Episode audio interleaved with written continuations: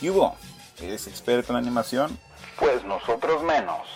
Bienvenido seas a este mundo de la animación que muchos amamos, pero de una forma más vulgar. Aquí vamos a dejar a un lado las etiquetas, donde profesionales se vendrán al barrio a contar sus experiencias, consejos y hasta chistes sobre su rol en esta gran industria de la animación. Humor sin censura. Y una forma nueva de ver este gran mundo, tanto digital como tradicional. Pásenle a la animación de a peso, donde cada dibujo es más barato.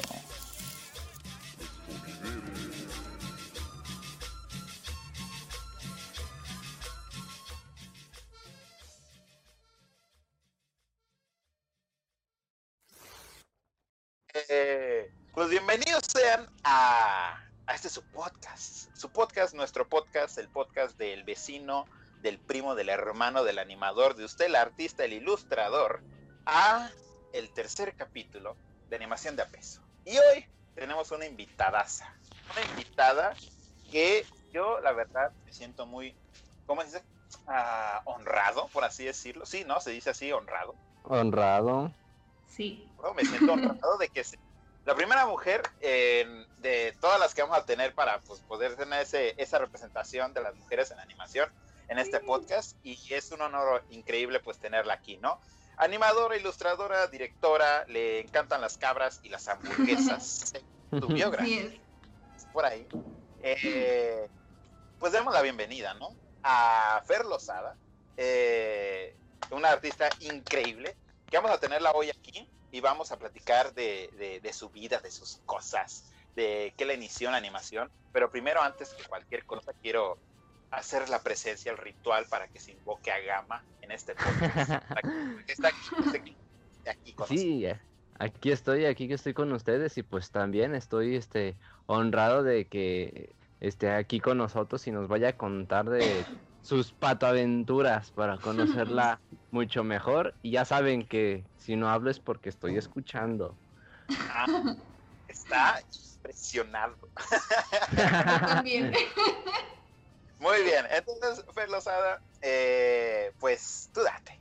Eh, dinos quién eres, eh, dinos qué haces, a qué te dedicas, aunque ya dije, pero con tus propias palabras.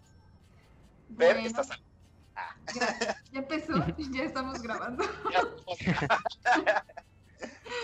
Eh, pues hola, gracias de nuevo por invitarme. Eh, me da mucha, mucha emoción, sobre todo lo que me platicaron que ya están empezando a buscar más representación de las mujeres en este mundo. Entonces espero abrir, abrir como se debe y eh, dar paso a muchas más chicas en este mundo. bravo. Eh, pues yo soy Fer, Fer Lozada. Eh, me llamo María Fernanda, pero no mucha gente lo sabe. Ahora mucha gente lo sabrá. Ahora bastante. Ah, Primera exclusiva de este podcast. empezamos bien. Ya empezamos, ya empezamos bien. y pues como bien lo dijiste, soy animadora 2D, soy ilustradora. Eh, también he dirigido animación y me fascinan las cabras creo que es generalmente por lo que me ubica la gente. Es como, ah, tú eres la chica de las cabras. Y les digo, sí, soy yo la chica de las cabras. Soy Yomera. Yomera. Eh, y bueno, yo me, identifico como animadora, sin embargo mis principios en el mundo de la animación fueron un poco lejanos. Eh, yo estudié en Ciudad de México, en una escuela privada y me mintieron en esa escuela, me dijeron, es la mejor escuela para estudiar animación. Y pues ya saben, eh, uno joven, pequeño y con muchos sueños por delante cree que va a ser la mejor opción de educación. y así fue como llegué a una carrera llamada Diseño en Medios Digitales. Pero ya no me angustia porque ahora sé que todo el mundo que quiere hacer animación está estudiando eh, algo llamado medios digitales, diseño digital, diseño multimedia y eventualmente, eh, si sabes seguir los pasos correctos, creo que puedes localizarte o posicionarte donde, donde esperabas. Pero sí, ese es un poco mi, mi comienzo. Ok. Eh, ¿qué, a ver, ¿qué momento fue tu picadura de araña? en el momento en el que dijiste, ¡Árale! Esto es, esto es para mí, esto, esto es lo que quiero hacer por el resto de mi vida? Por el resto de mi vida, yo creo que eh, siempre, siempre me ha gustado dibujar. Eh, mis papás son diseñadores, pero ninguno ejerce.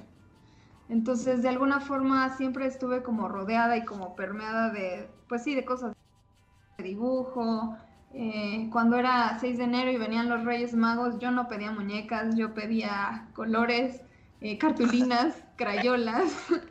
Y si me llevaban una muñeca, no le hacía caso, era como abriendo los regalos a las 3 de la mañana y me ponía a dibujar. Eh, y por ahí también una de, mis tías, la que era mi, mi, tía como consentida en la infancia, ella es diseñadora gráfica. Entonces, eh, digamos que mi infancia fue como pensar, ah, cuando sea grande voy a ser diseñadora gráfica. Y yo no tenía ni idea de que era un estudio de diseño gráfico, pero según yo editaba las revistas y las pegaba en la puerta de mi cuarto y para que toda mi casa la leyera, o sea, mi mamá. Ah, Eh, entonces, como ah, si hablamos como de mi infancia, eh, ahí todavía no sabía que quería hacer animación, pero sí ya todos, todos sabíamos que iba a terminar como en algo gráfico. ok. Eh, después yo creo que pasaron unos, no sé, no sé a qué edad vi esta película. Yo creo que tendría unos ocho años cuando vi El extraño mundo de Jack. Ah, mira. La ¿Cuál de- es esa? Ah, yo, yo, ¿cuál es esa? Em, y sí, creo que fue como una película que me impactó muchísimo porque yo no entendía cómo estaba hecha. Y me acuerdo que tenía el DVD y venían como clips de cómo la habían hecho y cuando yo vi eso me voló el cerebro por completo porque yo no entendí, o sea, sí, o sea, me, asombró por completo ver cómo esta película larguísima con personajes que me habían gustado mucho, eh, pues se movían y en realidad no eran dibujos, sino era como un muñeco, ¿sabes? Era como algo tangible, algo real. Entonces, como que desde ahí eh, me, me clavé mucho con eso y fue, pues sí, yo creo que esa fue como mi picadura en la que dije, ah, caray, ¿qué, qué es esto? ¿Qué está pasando aquí? ¿Cómo lo hacen? Quiero saber más. Sin embargo, creo Uf, que el mundo del stop motion, uf, lo respeto mucho. No sé si en algún momento de la vida me dedicaría a hacer stop motion, pero sí fue como la, la primera rama de la animación que, que captó como mi atención. Órale, qué padre. órale, no, hombre. Pero, pues sí, ¿no? O sea, fue como, fue como el momento que te, que te inició Sí. todo, ¿no? Y de aquí, este, estudias, ¿no? Estudias, pues, tu, eh, lo que dijiste tú que era, pues, el diseño multimedia, ¿no? Ajá.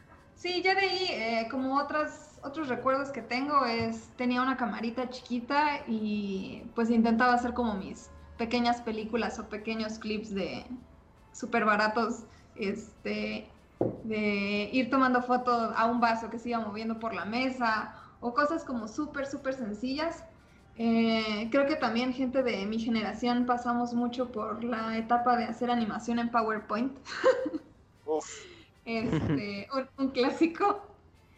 Y pues ya de ahí eh, pasaron algunos años más y no me olvidé de la animación, pero sí coqueteé en algún momento con estudiar otras cosas. Eh, Ah. En algún punto de la prepa dije, ah, yo voy a ser arquitecto. Y me gusta mucho, es algo que, que aprecio y disfruto, pero pues no, ni al caso me gustaría estar construyendo un edificio ahorita. no, pues no. Este, también en la prepa fue como un momento decisivo y muy confuso para mí, eh, porque también me gustan mucho, mucho los idiomas. Entonces en aquel momento estudiaba alemán y hubo un momento en el que dije, sí, me gusta mucho dibujar, pero no, yo voy a ser intérprete traductor en la ONU y que le guste a quien le guste, porque yo voy a estar traduciendo a, no sé, a los delegados. Uf, Y, y ya, entonces estaba como muy, muy clavada eh, con eso, me metí a investigar como eh, las carreras y todo eso. Y eso llegó a oídos de mi tía, la que es diseñadora gráfica. Y bueno, por aquel entonces yo ya estaba como a punto de elegir universidad. y me dijo, ven, quiero que, vayamos a comer y después te voy a llevar a otro lugar. Y yo, ok.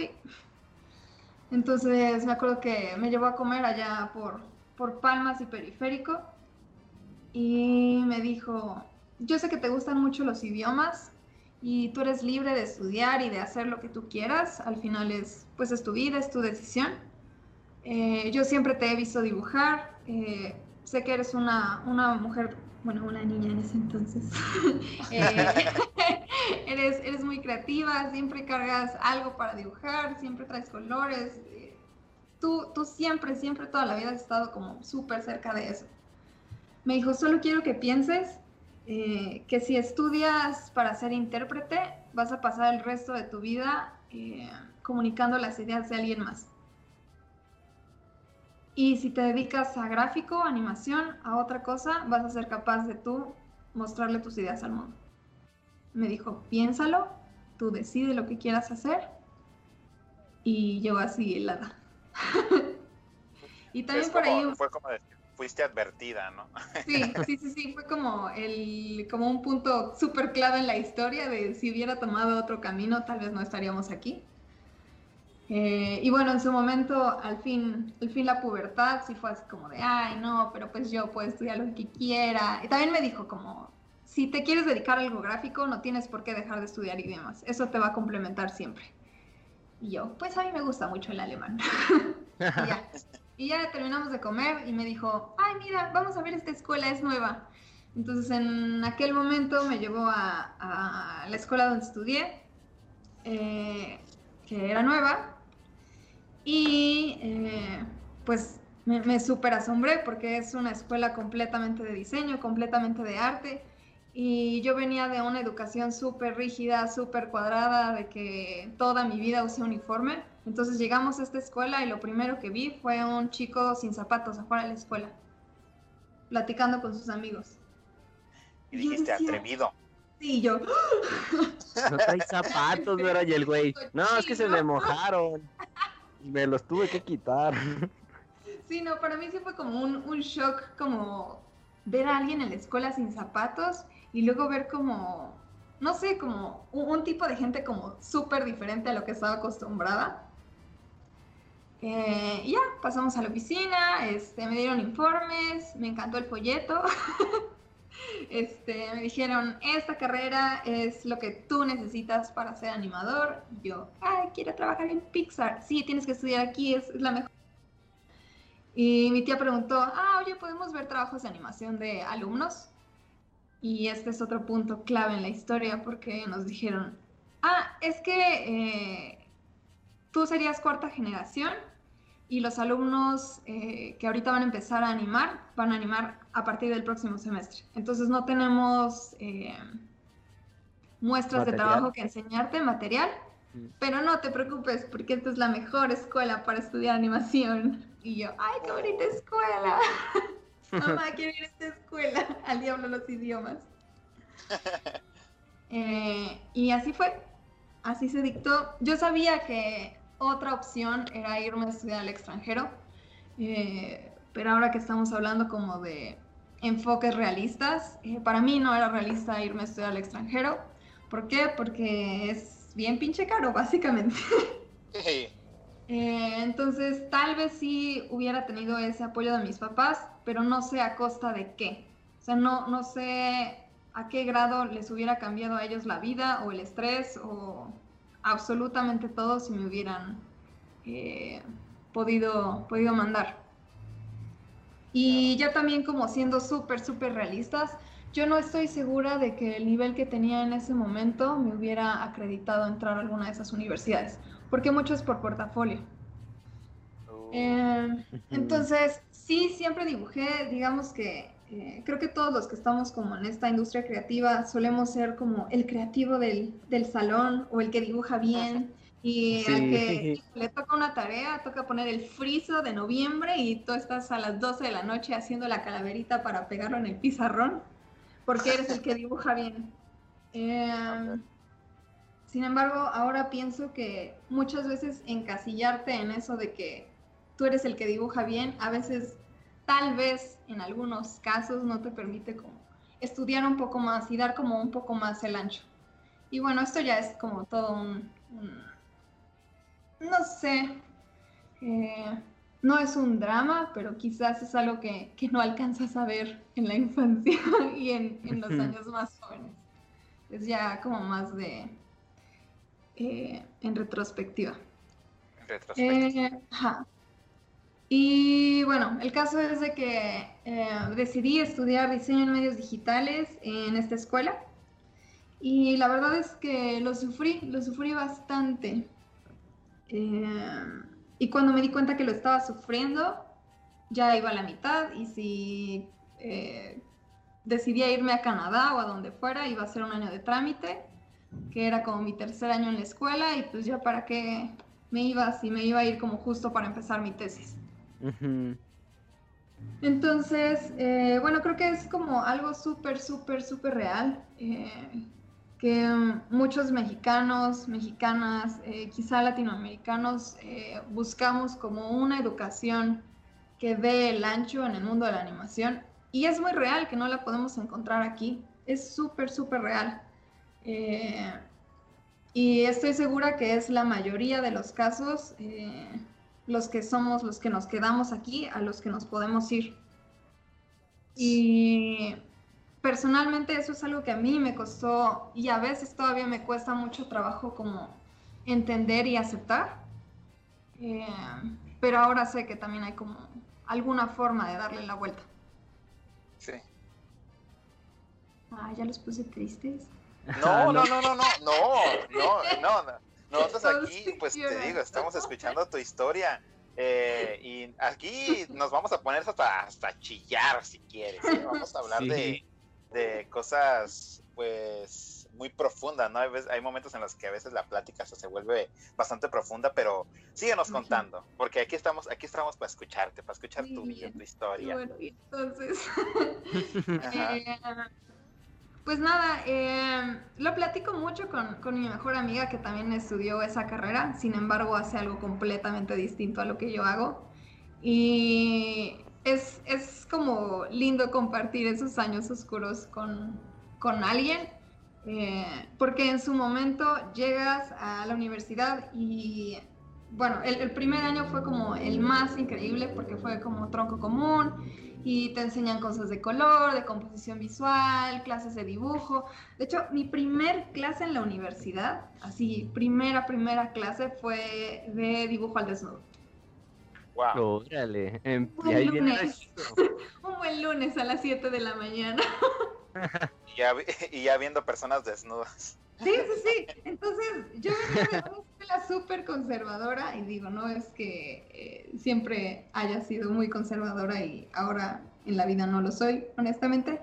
Eh, pero me gusta mucho como esa coincidencia o esa ironía de la vida que en el momento en el que entré a este nuevo mundo, así lo primero que tuve fue la clase como más diferente a lo que hubiera estado acostumbrada. Fue dice, este, dibujo con modelo desnudo, este, era hombre, a la mitad de las niñas en el salón nos daba, no sé, horror, estrés, nervios, nos escondíamos detrás del caballete y pues ya como a la segunda sesión se te pasa. Sí, tú así, tú así de... Tú estabas así de, ah, mira, ya llegó el profe, el profe. estabas, ver a al compañero de lado. Así de viendo lo que dibuja y tú copiándole. Este, sí, bueno, entonces el, primer año eh, fue súper genial, lo recuerdo con mucho amor, con mucho gusto, hice muy buenos amigos. Y a partir del segundo año empiezan a meter de lleno a lo que viene siendo tu carrera. Eh, entonces, el, tercer semestre estuvo padre porque fue cuando empecé a ver cositas de animación y más que animación, eh, lo que veíamos era after. Y también esa es como otra reflexión de mi vida. Eh, no sé, no estoy realmente informada de cómo están los programas ahora en, México y en Latinoamérica, pero pues sí, reflexionando, mucho de mi educación universitaria en animación, más que animación, fue manejo de software. No solo como en cuestión de animación, sino como en otras disciplinas eh, creo que también falta mucho eh, tener maestros que realmente sean buenos en comunicar el contenido más que una plataforma donde hacerlo. Eh, pero bueno, en ese momento yo no me daba cuenta y estaba contenta porque estaba moviendo cosas en After Effects. mira cómo muevo los monitos. Sí, no, mira mi caminado y de hecho hace unos meses me encontré esa primera entrega y no, qué cosa. Qué cosa. Hazle un remake para darle tributo. La verdad, creo que sí, sí lo merecería. Eh, pero bueno, en, en tercer semestre era como todavía estábamos como muy apenas entrando a la universidad eh, y todo era divertido y hasta que llegó un día nuestro maestro de animación que queríamos mucho y nos dijo, cierren la puerta y ya, la cerramos, los pequeñitos. Tómala. Y nos dijo, las cosas están a punto de cambiar aquí y tienen que estar súper, súper atentos y ponerse súper truchas porque todo puede ir para muy mal. Nosotros, ay, claro que no, ¿qué va a pasar? Cállese ya, profe. ¿Qué lo puede pasar? ya sé. Este, y nos dijo, no, pues el, van a cambiar el director de carrera y eh, pues nada más les, les traje así desde el futuro, les traje el programa por el cual ustedes eh, firmaron, el programa que ustedes deberían recibir durante toda su educación y pues aguas por si se los quieren cambiar. Y nosotros, ay, no es cierto, eso nunca va a pasar. Ay, ya siéntese. Sí, ya, ya, a ver, O sea, totalmente lo ignoramos. Y yo todavía le decía a mis compañeros como, oigan, ¿y si sí es cierto? Y todos, ay, no, ¿cómo crees? ¿Cómo nos van a hacer eso? No, este, todo está muy bien, nuestro director de carrera está muy bien, nunca nos lo van a cambiar. Y pues ya se quedó eso como sobre la mesa. Eh, pero sí, efectivamente, cuando regresamos, eh, el siguiente semestre, todo había cambiado. Todo, todo. Entonces, si bien no era una carrera de animación, eh, sí el programa había estado estructurado por un cineasta y alguien que estaba súper clavado y metido en multimedia. Entonces, a lo mejor yo no iba a aprender animación tradicional en dibujo, pero sí iba a aprender cosas de edición de video, un poco más de cinematografía, de guion, de narrativa. Eh, y eso sucedió un poco a medias. Eh, tampoco sé si es algo que sucede muy seguido en, la educación en México, eh, pero yo, yo fui víctima de que nos hayan cambiado el programa de estudios. Y pues eso no, no está bien, o sea, no solo desde como éticamente no está bien, estoy segura de que legalmente también no debe de estar bien. estoy muy segura. Em, pero bueno, e-, eres joven y no te das cuenta. sí, solamente es lo único que te queda es agua y ajo, ¿no? A chingar. Sí, no, no, no. Entonces, eh, como que dijimos, no, no, todo va a estar bien. Y hubo un día en el que dije como, a ver, yo, yo no estoy feliz. ¿Por qué, no estoy dibujando en una clase que debería ser de dibujo? ¿Y por qué estoy conectando cables? ¿Y por qué estoy programando? ¿Y por qué en una clase que se llama narrativa estoy aprendiendo sobre motores? ¿What? Ajá, sobre, motores. Eh, entonces como que sí, sí crashé completamente en, en mi alma y en mi pensamiento y dije como, no, o sea, esto no está bien. Y en ese momento yo también estaba súper, súper casada con que a fuerzas quería que la carrera fuera completamente de animación 2D, como estas maestrías que puedes estudiar en Canadá, y pues, o sea, eso tampoco era realista, ahora lo veo. Eh, pero sí hubo por ahí un, un cambio en el, pues sí, en el programa que no estuvo bien. Ahora entraremos a hablar sobre mis años rebeldes. A ver, a ver. Pues donde, vestía de, donde vestía de cuero y botas. sí, a partir de ahí fue como el cambio en, en Grease, en Vaselina. Oh. eh, cuando al final de la peli ya llega como toda vestida de negro y con eh, empoderada. en el cabello, empoderada, y dije, esto se va a acabar. Este, y pues nada, la verdad es que en, en ese entonces mi, mi, grupo estaba como dividido en dos. Eh, eran los programadores y, y, los creativos, por no decir animadores. Una pelea de colosos. Ajá, siempre era como, es que ¿por qué sus tareas son grises? ¿Por qué no les ponen color? ¿Sí? ¿Por qué quieren como, no sé, programar eh, poemas? ¿Por qué no quieren dibujar conmigo? Eh, ese fue como el, el, el drama interno de, de la carrera.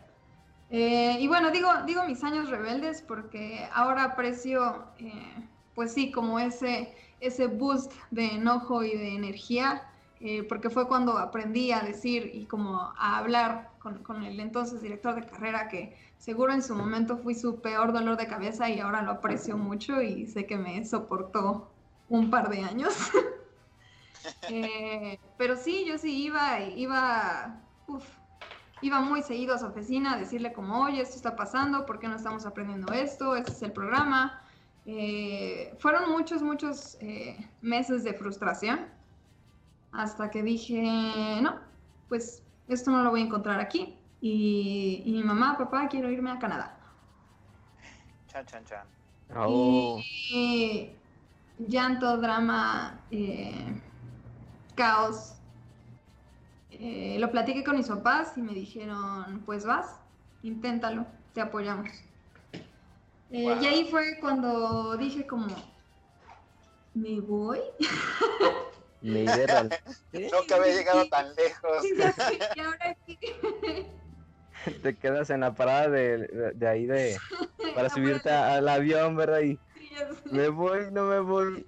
afuera del metro. Este, no, ahí fue cuando empecé a investigar como los programas y todo, y fue cuando me di cuenta de que si me iba, iba a ser como a mediados o empezando mi año de tesis. Y dije como, y también ese es como otro, otro pensamiento erróneo. Eh, lo cierto es que en esta industria nunca en la vida me han pedido mi título. Eh, yo espero, todavía espero que en algún momento de la vida me sea útil ese papel. Aún No le tengo fe. Aún- Aún le tengo fe. Sí, aún le tengo fe. Este, saludos a mi título guardado en el closet. si quieres, Saludos. Para los que, Saludos, saludos. y los que no han estudiado, ¿verdad? A huevo, no lo necesité. Sí, no, no, no. Este, pero bueno, en, en ese entonces eh, era como, bueno, pero es que si me voy, o sea, da lo mismo como en cuestión de tiempo, mejor eh, me quedo, termino, saco mi título, eh, que también, no sé si para mis papás era importante tener el título, porque creo que para los papás en general es como eh, súper importante tenerlo colgado en la sala de su casa. Pero pues al, al final de todo no estábamos conscientes de que yo no lo iba a necesitar en mi vida práctica profesional hasta ahora, ¿verdad? Dicen por ahí que es importante como para hacer trámites, si te quieres ir a trabajar fuera, entonces ojalá algún día pueda hacer uso de ese papel. Aún tengo fe. Aún- Repite, aún tengo Volvemos a lo mismo. Eh, y pues nada, dije, pues ya, pues, o sea, ya me quedo y a ver qué pasa. Y en ese entonces yo platicaba con un amigo eh, que no es de la industria de la animación. Él en ese entonces estudiaba en Arizona y pues nada, le contaba de mis tristezas, de, ay, es que está feo, este, no me gusta esta tarea, deberíamos de estar aprendiendo de guion. Y me dijo, ok, sí, muy bien tu drama, eh, pero a ver, cuéntame, ¿cuál sería tu escuela de ensueño? Y pues ya le dije, este, uy, sí, así sí me alcanzara. si nos alcanzara, este, me hubiera encantado estudiar en CalArts, en California.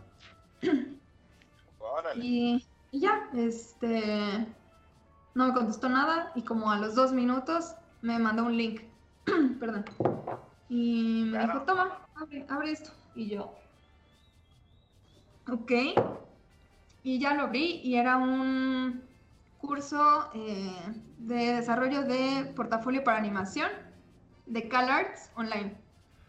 Oh, Órale. Y yo, shit. así, ¡ah! Internet. ¿dónde lo encontraste? Pues en internet. Eh, y pues me pareció como, o sea, ahora también lo pienso y es como, pues claro, te metes a internet y buscas un curso. Pero en ese momento para mí no era obvio y yo no sabía, no creía que estas universidades de ensueño tan grandes, eh, tan lejos, pudieran tener una opción que me acercara un poco más. Entonces leí el programa del curso, me emocioné mucho eh, y le pedí apoyo a mis papás y me lo dieron afortunadamente. Y bueno, también eh, se entiende que es un costo mucho, mucho menor al costo de ir y estudiar una carrera y vivir y los materiales allá y como es infinitamente más barato conseguir algún curso online eh, que pues ir presencial. Y te sirve. Y te sirve, eh, te sirve exacto, porque el programa, como el, el contenido, los maestros son de allá.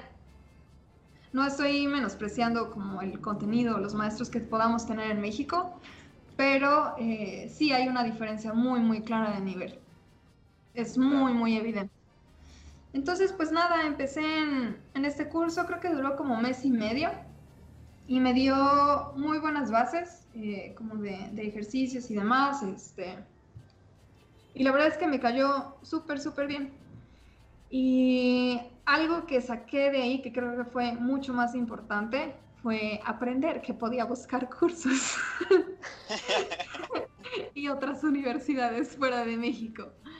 Y de ahí me encontré con esta escuela que es Gobelins, que está en París y es, yo creo que es, uf, para mí es la mejor escuela de animación en el mundo mundial. Ajá, Eh, pero ahí se va, Oh, ahí se va con, con CalArts. De hecho, ellos hacen muchos intercambios entre sus alumnos. Ahí Eh, vas a decir, Haga- ¿verdad? Fue el Vayan, pinche vayan, vayan poniendo. Eso, eso me encanta lo que está diciendo porque así pueden las personas que van escuchando vayan poniendo nota porque Fer nos está dando unos tips bien canijos ahorita. Sí, anoten, anoten Para la- en la oreja. Esta es la-. Una receta realista.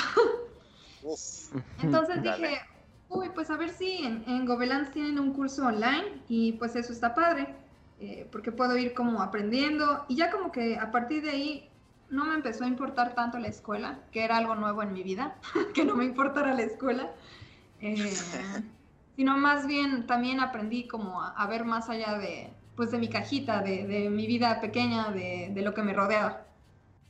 Ajá. Y seguí investigando lo de Gobelins y pues no, no tenían un curso eh, online, pero había uno presencial de dos semanas en la bonita ciudad de París. ¿Dónde es eso? Ah, Y yo, y yo, Ratatouille. ¿Cómo ¿En qué estado queda eso? Y yo, cualquiera puede cocinar.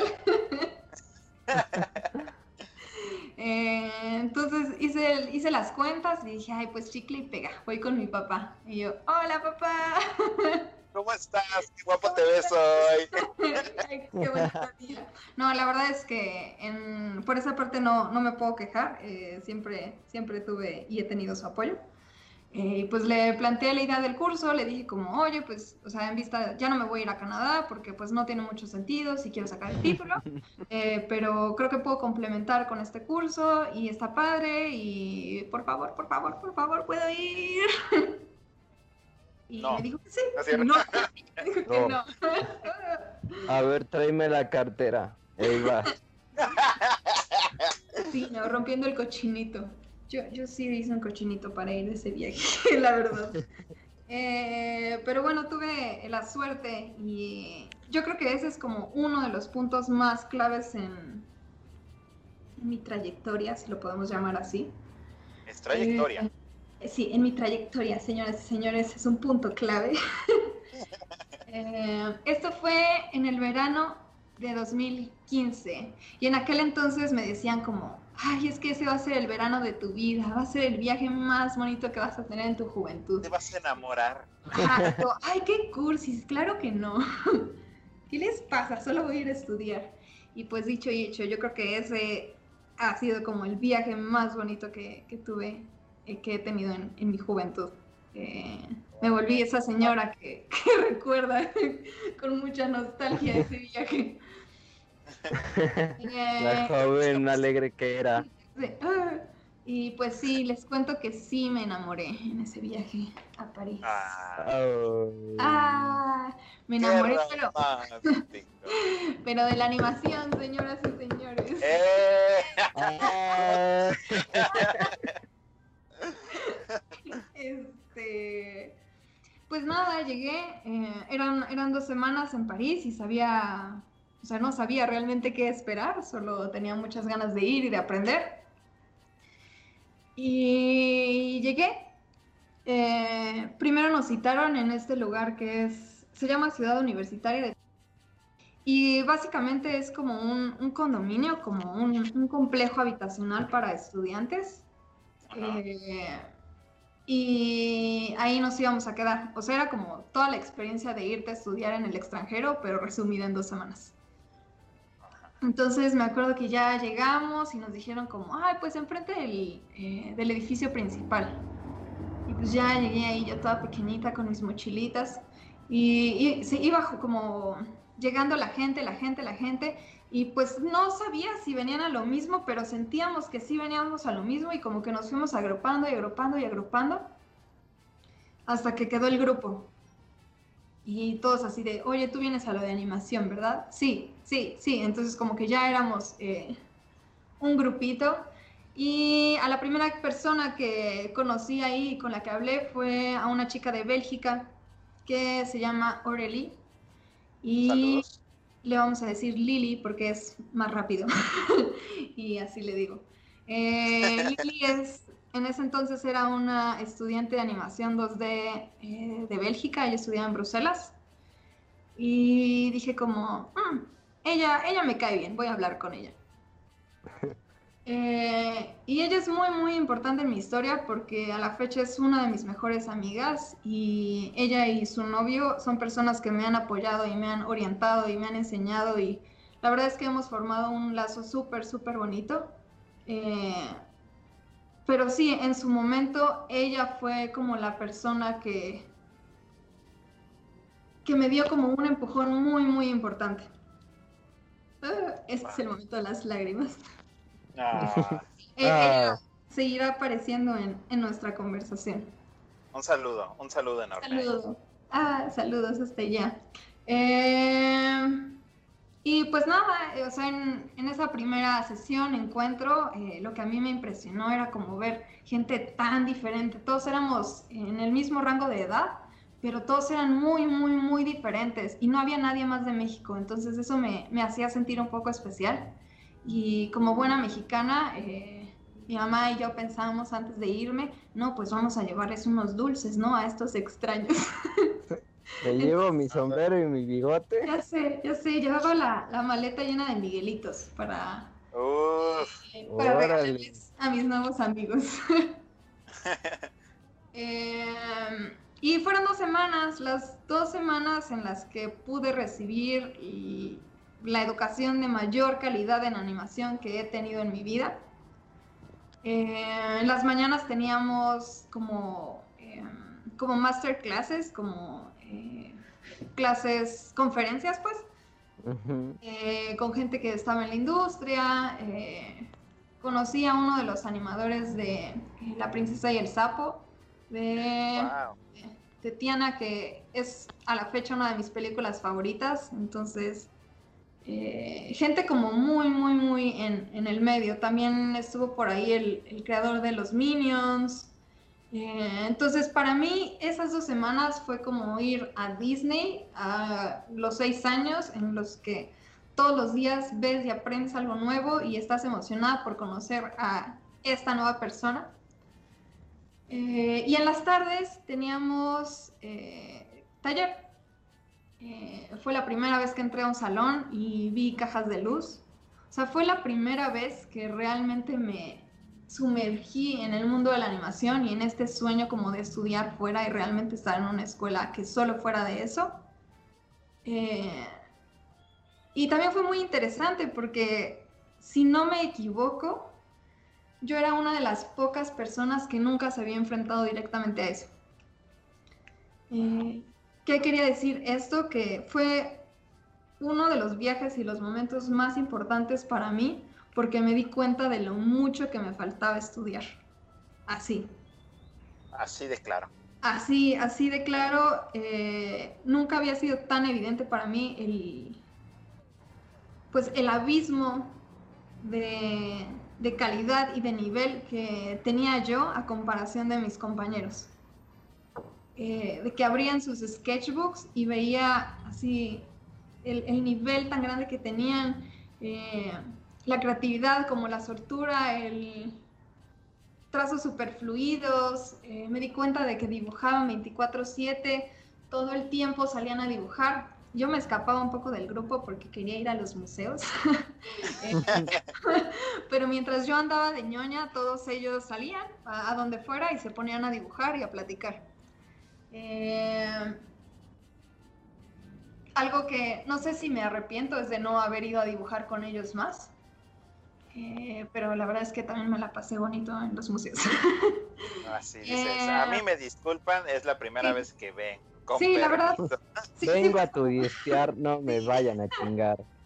Yo sí, yo ya estudié en la mañana y con permiso.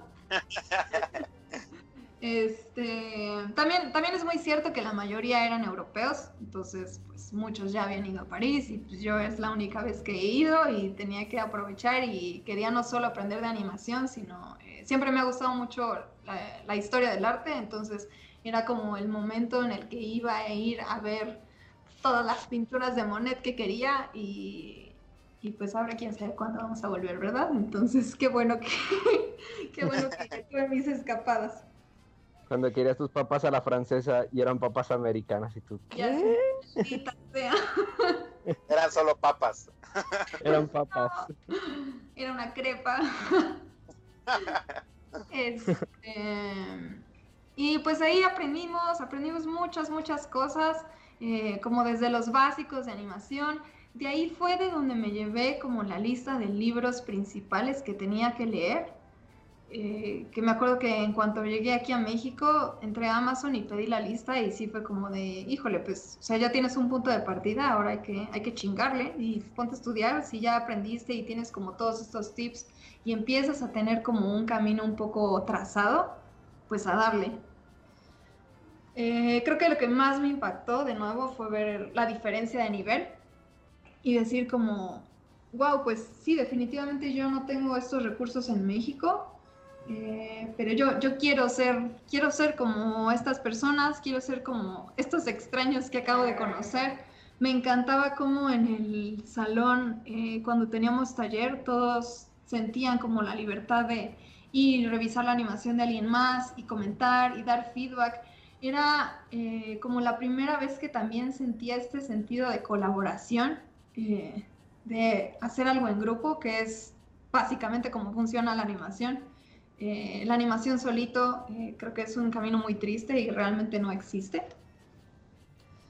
Eh, y, y son cosas que, que yo no tenía acá en México en absoluto, empezando porque en, en mi carrera no había nadie más que tuviera este interés. Entonces, el, el principio de, de mi carrera fue muy, muy solitario hasta que llegué ahí. Wow. Y de ahí me llevé muy buenos amigos. eh,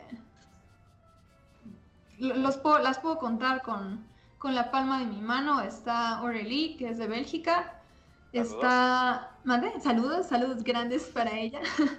Está Estela, que es Saludos. importante. eh, ella es de Indonesia. Mira, Eh, está Julia, que es de Alemania. Ella trabaja en 3D en Canadá. Eh, saludazo. y, y Agustín, que él estudia en Filipinas.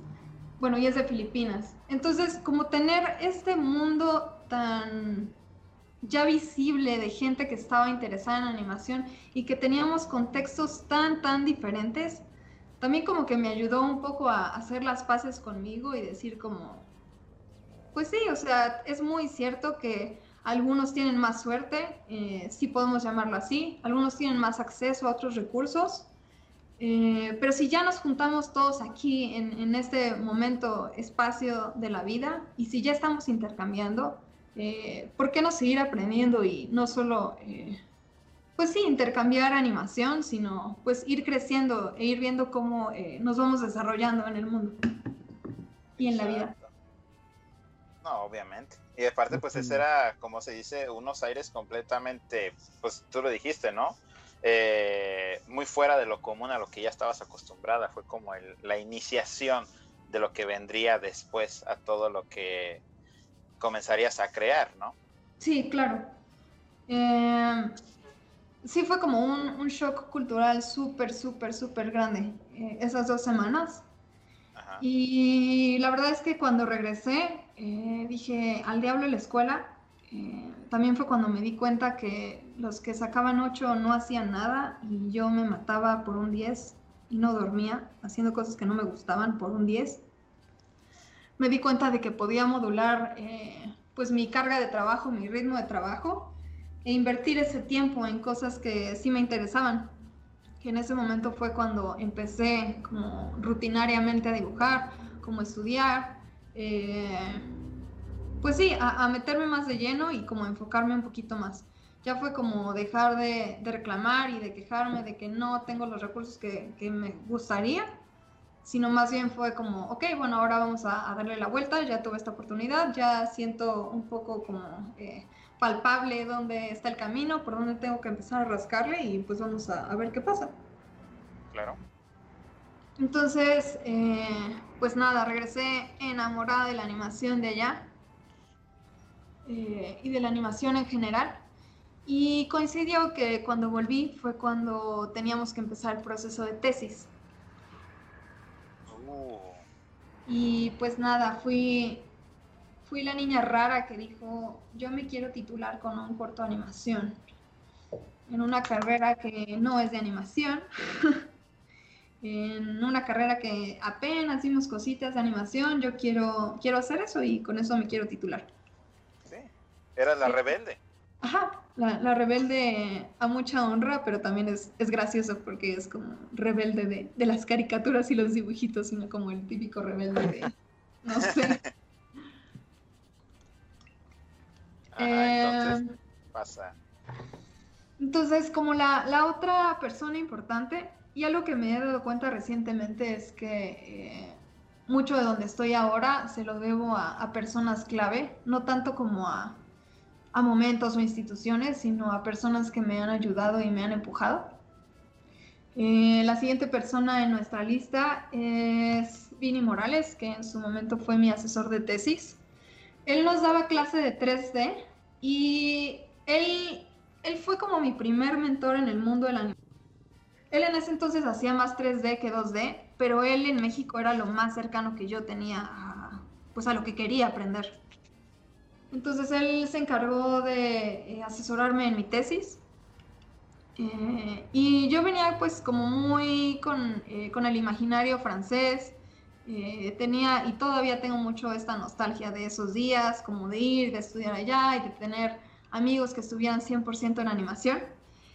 Y mientras tenía que buscar algo para una historia que contar eh, para mi tesis, porque creo que eso es algo de lo más difícil, saber eh, de qué hablar. Eh, iba todos los miércoles a sentarme a un café en la calle de Abre, eh, que tenía como una estética medio afrancesada. Siempre iba ahí a tristear y a comerme mi chocolatín. Ah, mira. Eh, de una conversación ajena surgió una idea eh, de un peluquero que se hacía pastelero. Órale. Y nada, lo escribí en mi libreta de tesis. Y ese día teníamos sesión eh, con nuestros asesores, entonces estaba platicando con Vini y le dije como, oye, fíjate que hoy estaba en el café, eh, tengo estas otras ideas, este, ¿qué opinas? Demás. Y vi en mi libreta y me dijo, ¿qué es esto del peluquero? Y ya le conté, ah, no, pues es que un señor estaba platicando y demás. Y me dijo, ¿y qué opinas de esto? ¿No te interesa? Y le dije, pues sí, la verdad es que, o sea, lo anoté porque estuve pensando esas ideas y como similitudes entre procesos de peluquería y de pastelería. Eh, se me hace como interesante y pues mi mamá se dedica a hacer pasteles, entonces tengo como muy claro el, el vocabulario de la cocina y como eh, siempre he vivido en, en, en mundos de cocina. Me dijo, ¿y por qué no desarrollas esto? Y yo, ah, pues sí, ¿verdad? Pues obvio. Ah, pues sí. Entonces eh, me clavé mucho con esa idea y empecé a escribir un corto. Eh, al final ese corto eh, no fue mi corto de titulación. Lo guardé como para la posteridad, para cuando saliera de la escuela, para seguirlo trabajando. Me titulé con otro corto, Express, animado en un mes, salió muy bonito. Eh, pero eso fue para, para salvar el otro.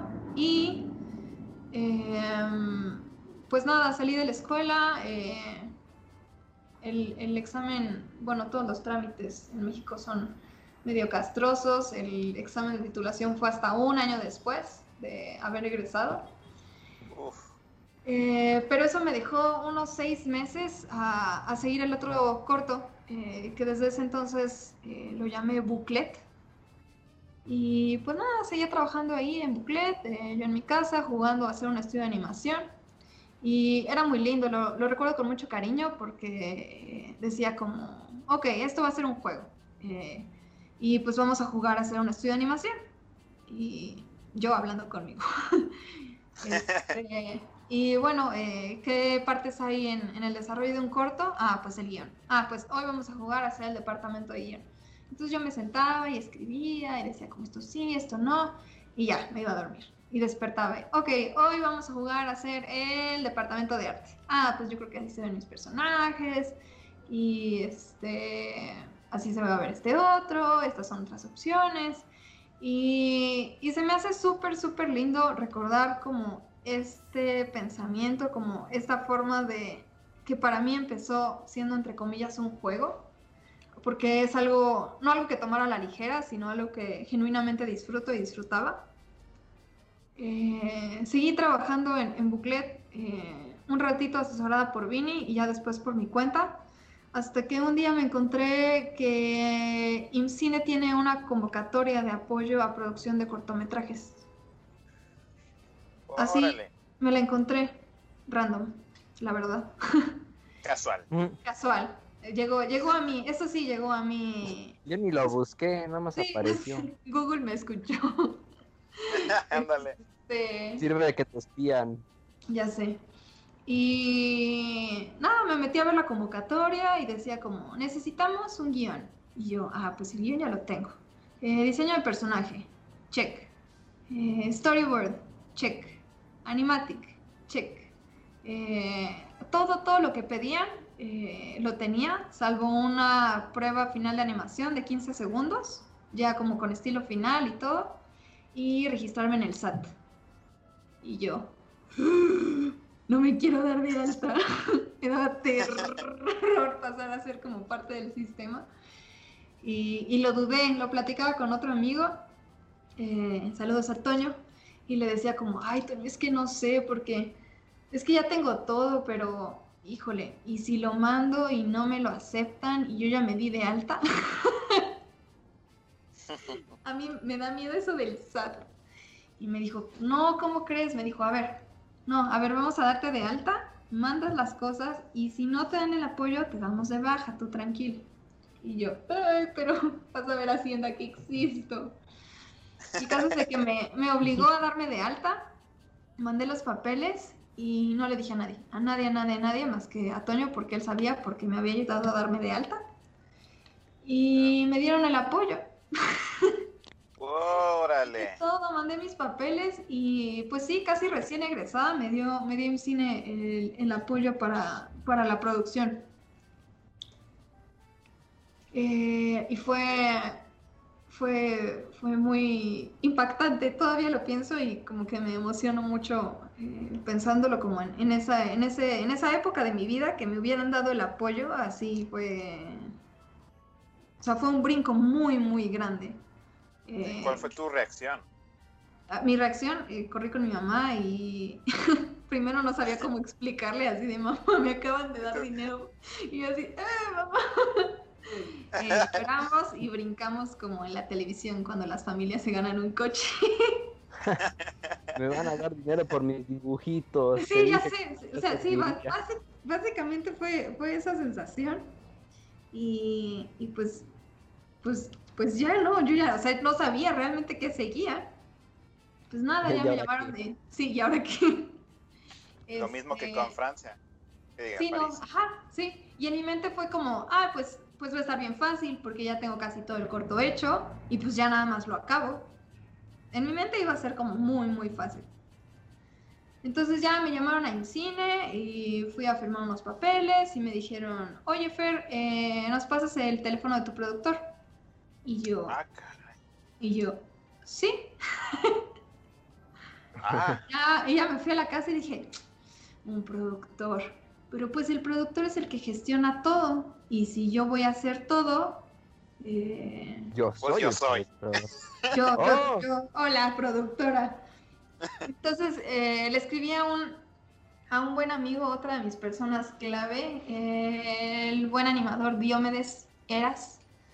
Eh, a él deberían invitarlo aquí, es, es, es muy bueno. ah, Diomedes. mira, mira, Sí. nos pasa su contacto. Ahí ya nos pasa- recomiendo. Otro más a la lista. Este, y ya le escribí a Diom y le dije como, oye, busco un productor de animación.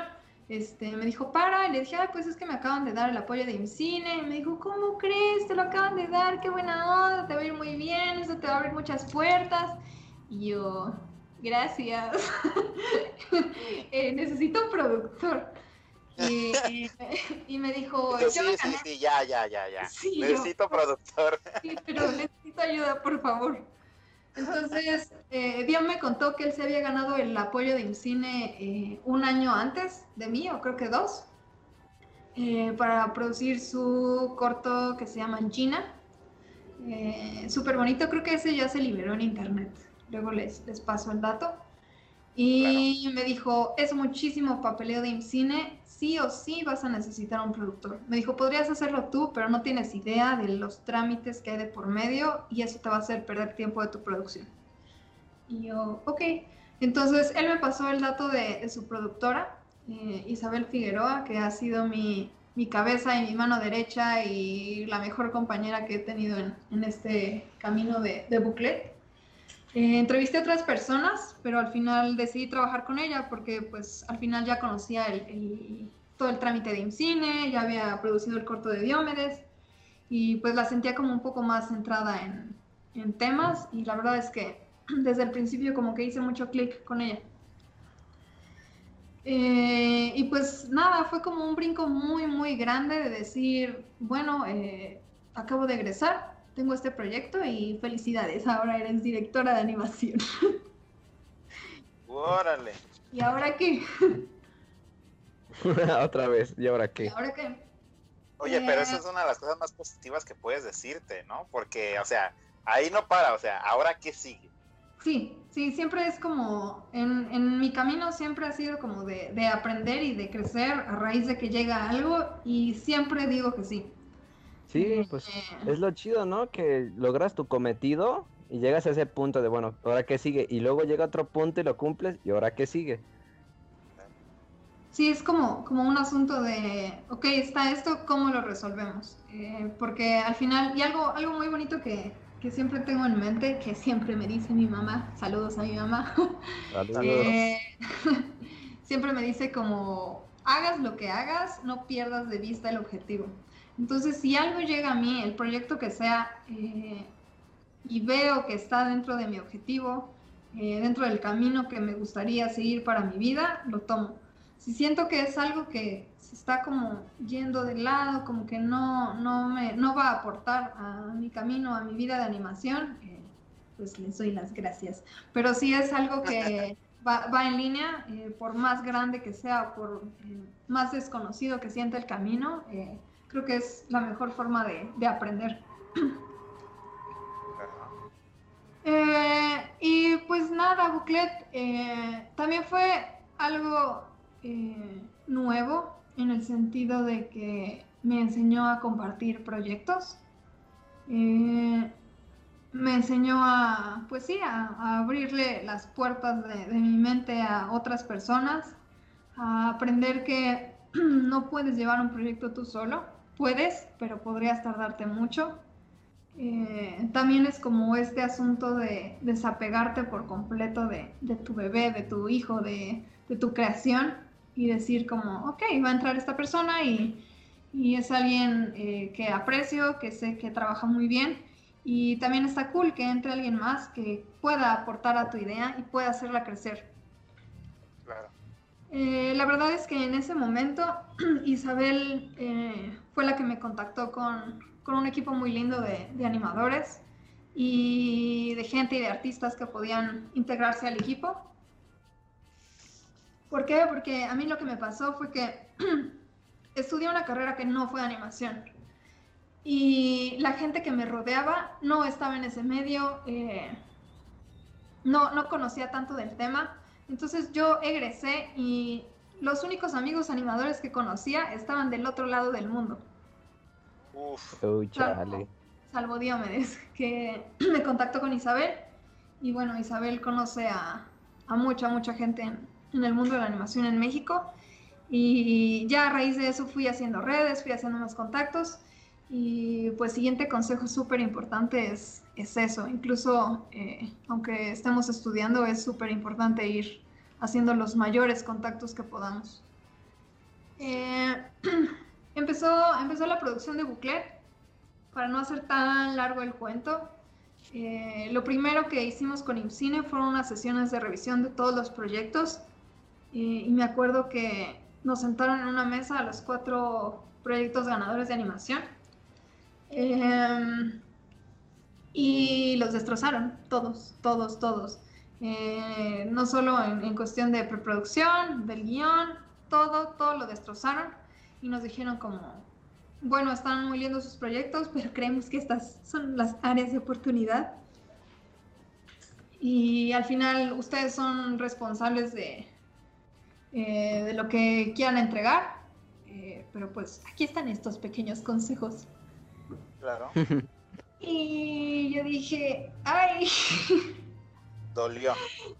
Eh, pues más bien, más que doler, fue como un, un, frentazo. Sí fue como decir, tienen razón en algunas cosas, hay cosas que sí quiero conservar, eh, pero básicamente el corto lo volvimos a hacer desde cero.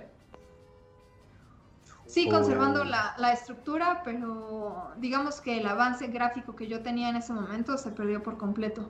Y ahora que lo pienso, la verdad estoy súper agradecida de volverlo a haber hecho, porque ya eh, se realizó pues con otros ojos, con otro enfoque, eh, sí, con otro nivel gráfico.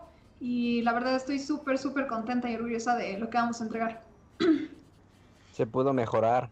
Sí, sí, justo, justo. Y bueno, también algo importante que he aprendido es que tampoco puedes quedarte toda la vida haciendo un proyecto, porque si estás en un buen camino, en una buena posición como artista, idealmente vas a querer mejorar y vas a estar trabajando por mejorar. Y lo que hagas hoy puede que mañana ya no te guste porque ya eres mejor. Entonces también hay que ser muy sabio y aprender eh, a decir, ok, esto ya está listo, y no puedo seguirlo mejorando toda la vida. Eh, ¿Ahora qué? ¿Y ahora qué? eh, la producción de Buclet está apenas terminando en 2020. Eh, de hecho, la semana pasada, sí fue la semana, sí, no fue el, el sábado.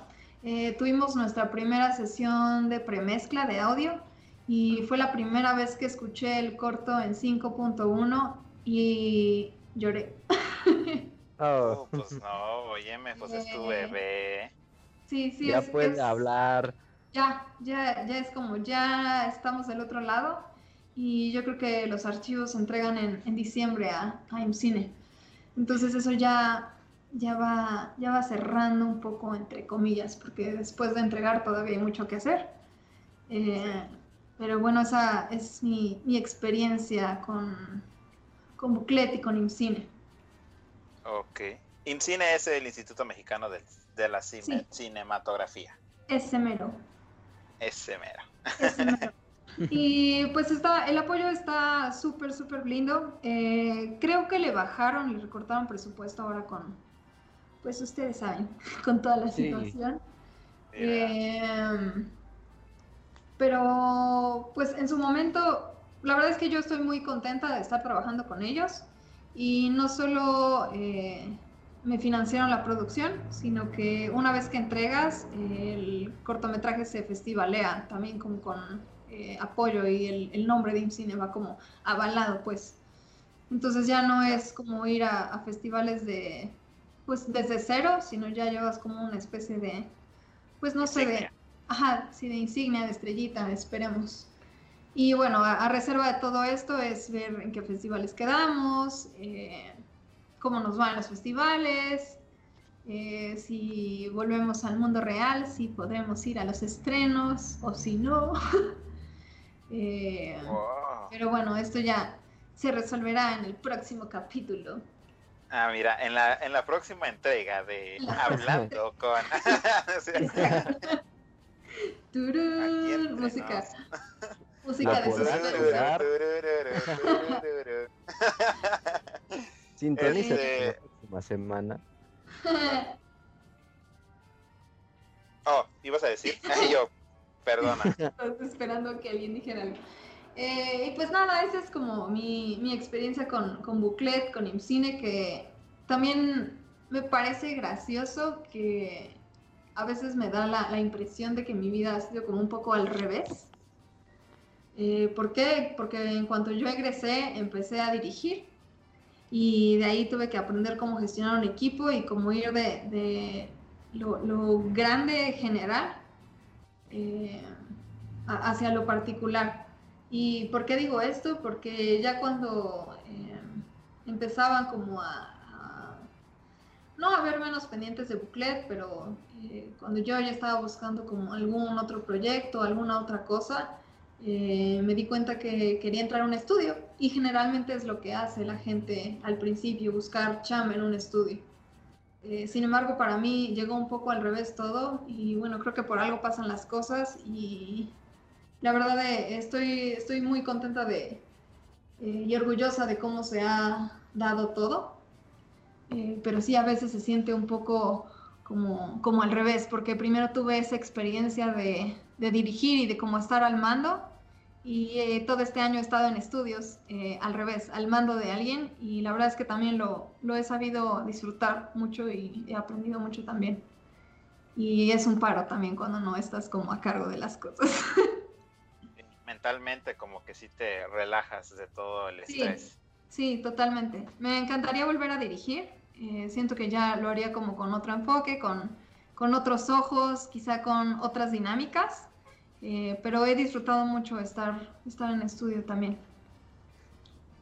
Y wow, no manches, no sé, es, yo, yo ahorita yo me quedo como todo, todo, todo, todo como estuviste como dándole, eh, eh, era como escalar en una montaña de lodo, era como que te estabas así dando lo más que podías a través de que, las oportunidades que iban saliendo, y pues tú sola, ¿no? Tú sola fuiste encontrando todas las oportunidades, era de, ah, mira, vi esto de, de Francia, pues voy a decirle a mi jefe a ver si, a ver si jala.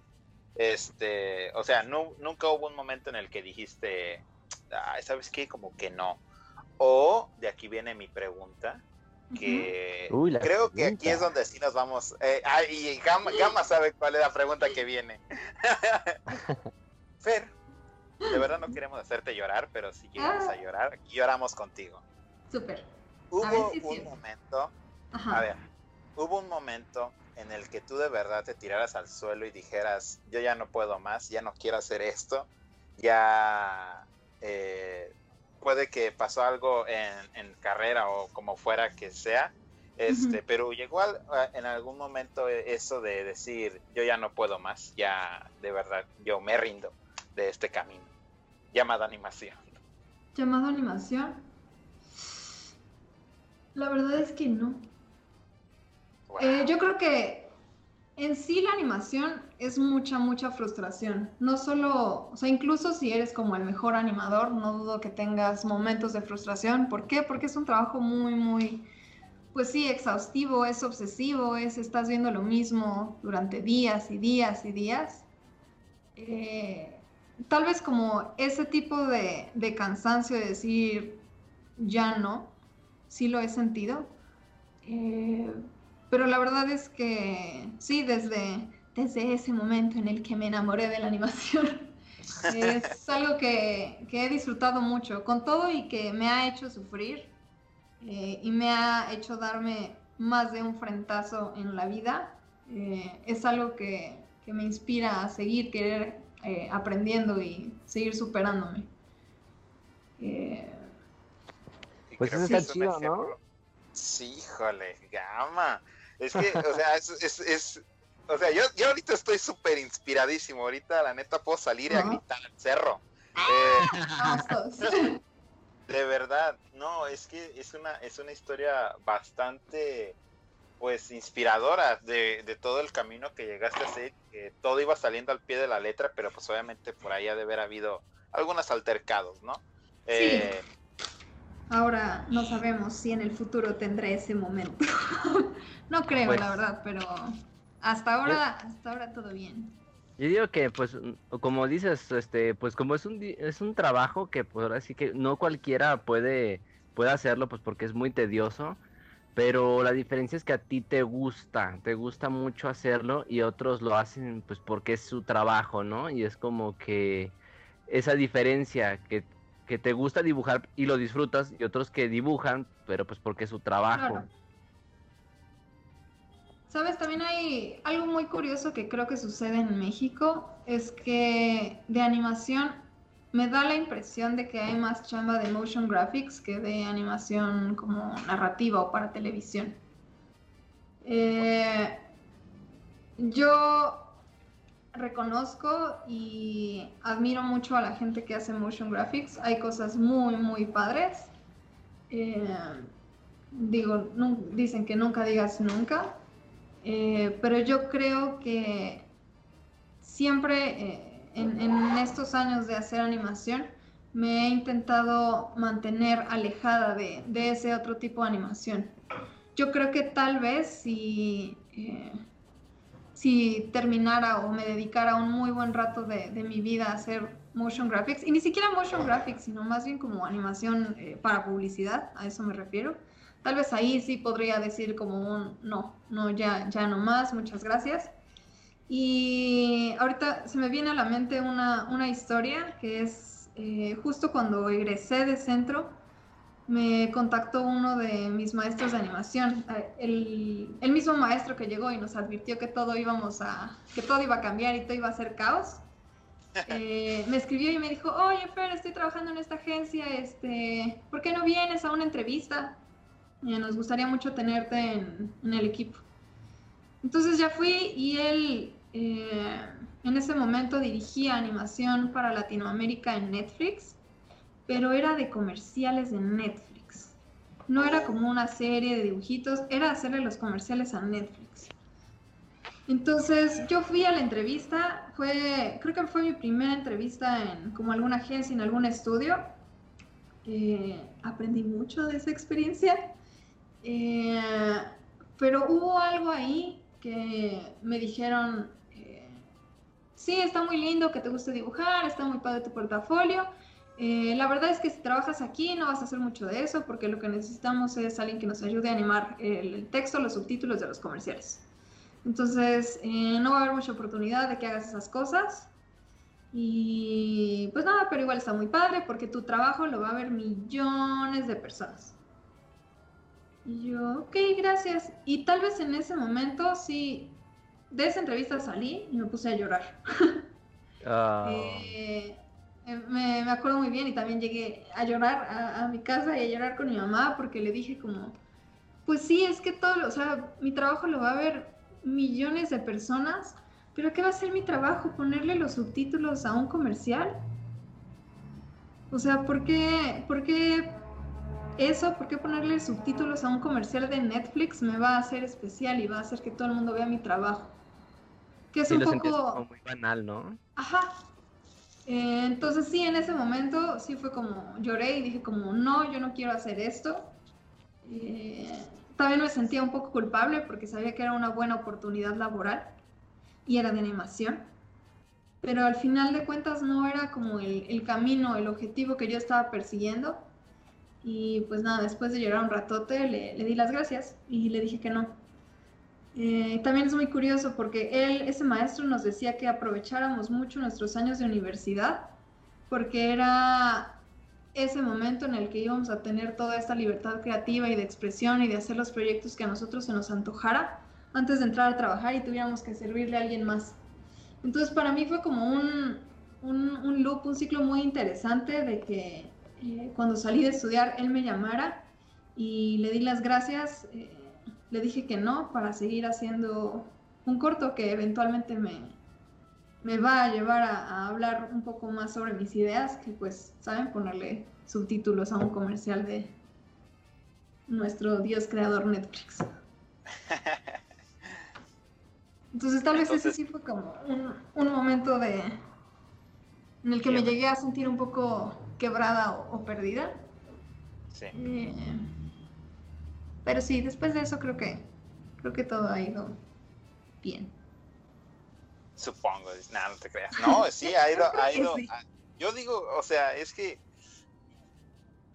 Uf, o sea, yo voy a, voy a, voy a decir así una, una cosilla por ahí, ¿no? Eh, conozco muchísimas animadoras, pues, o personas que quieren hacer animación. Eh, tengo varias primas y siento que al ver esto es como, o sea, ella, ella está haciendo todo esto, o sea, si ella lo, eh, lo hizo de esa manera, por lo menos yo me puedo poner en la mente poder seguir el camino que, que, está siguiendo esta Fer, ¿no?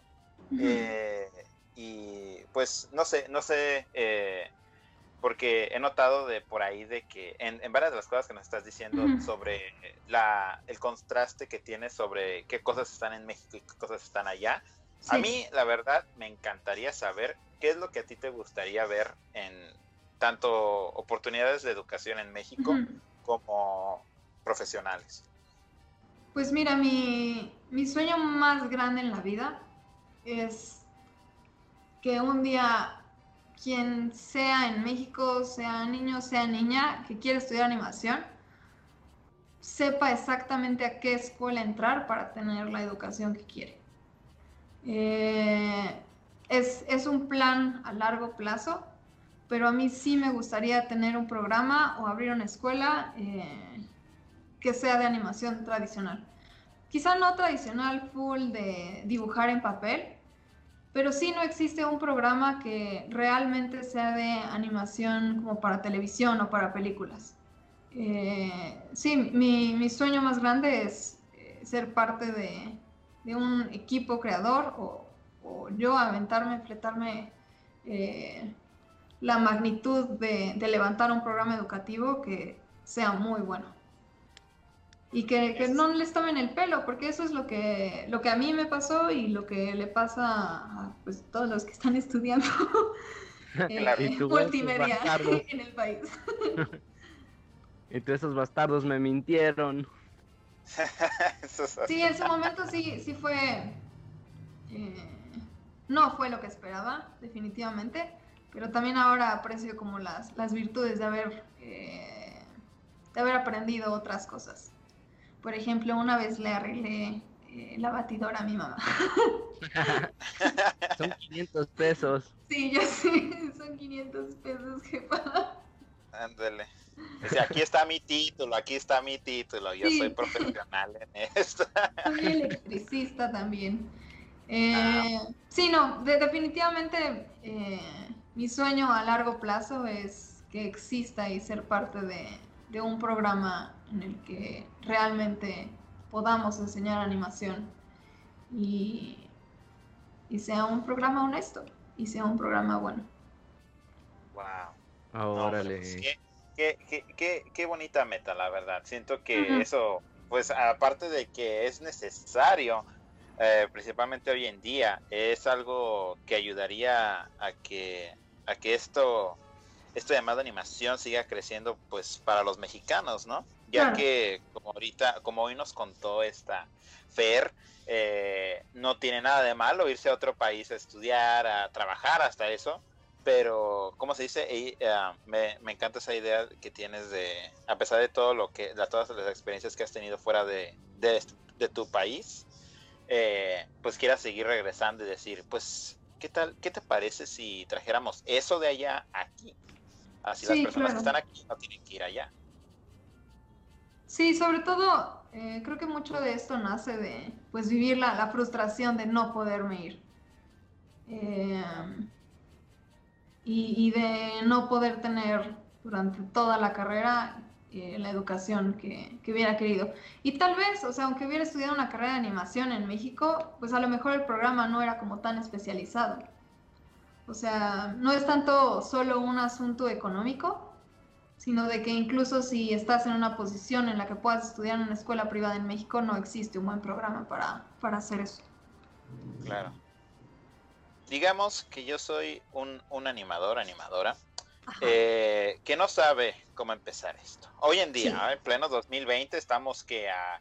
Eh, ¿qué, es, ¿Qué soy? ¿29, 28 de octubre? No sé, este, eh, año, este año no existe. Este, este año es el... Es el ándale.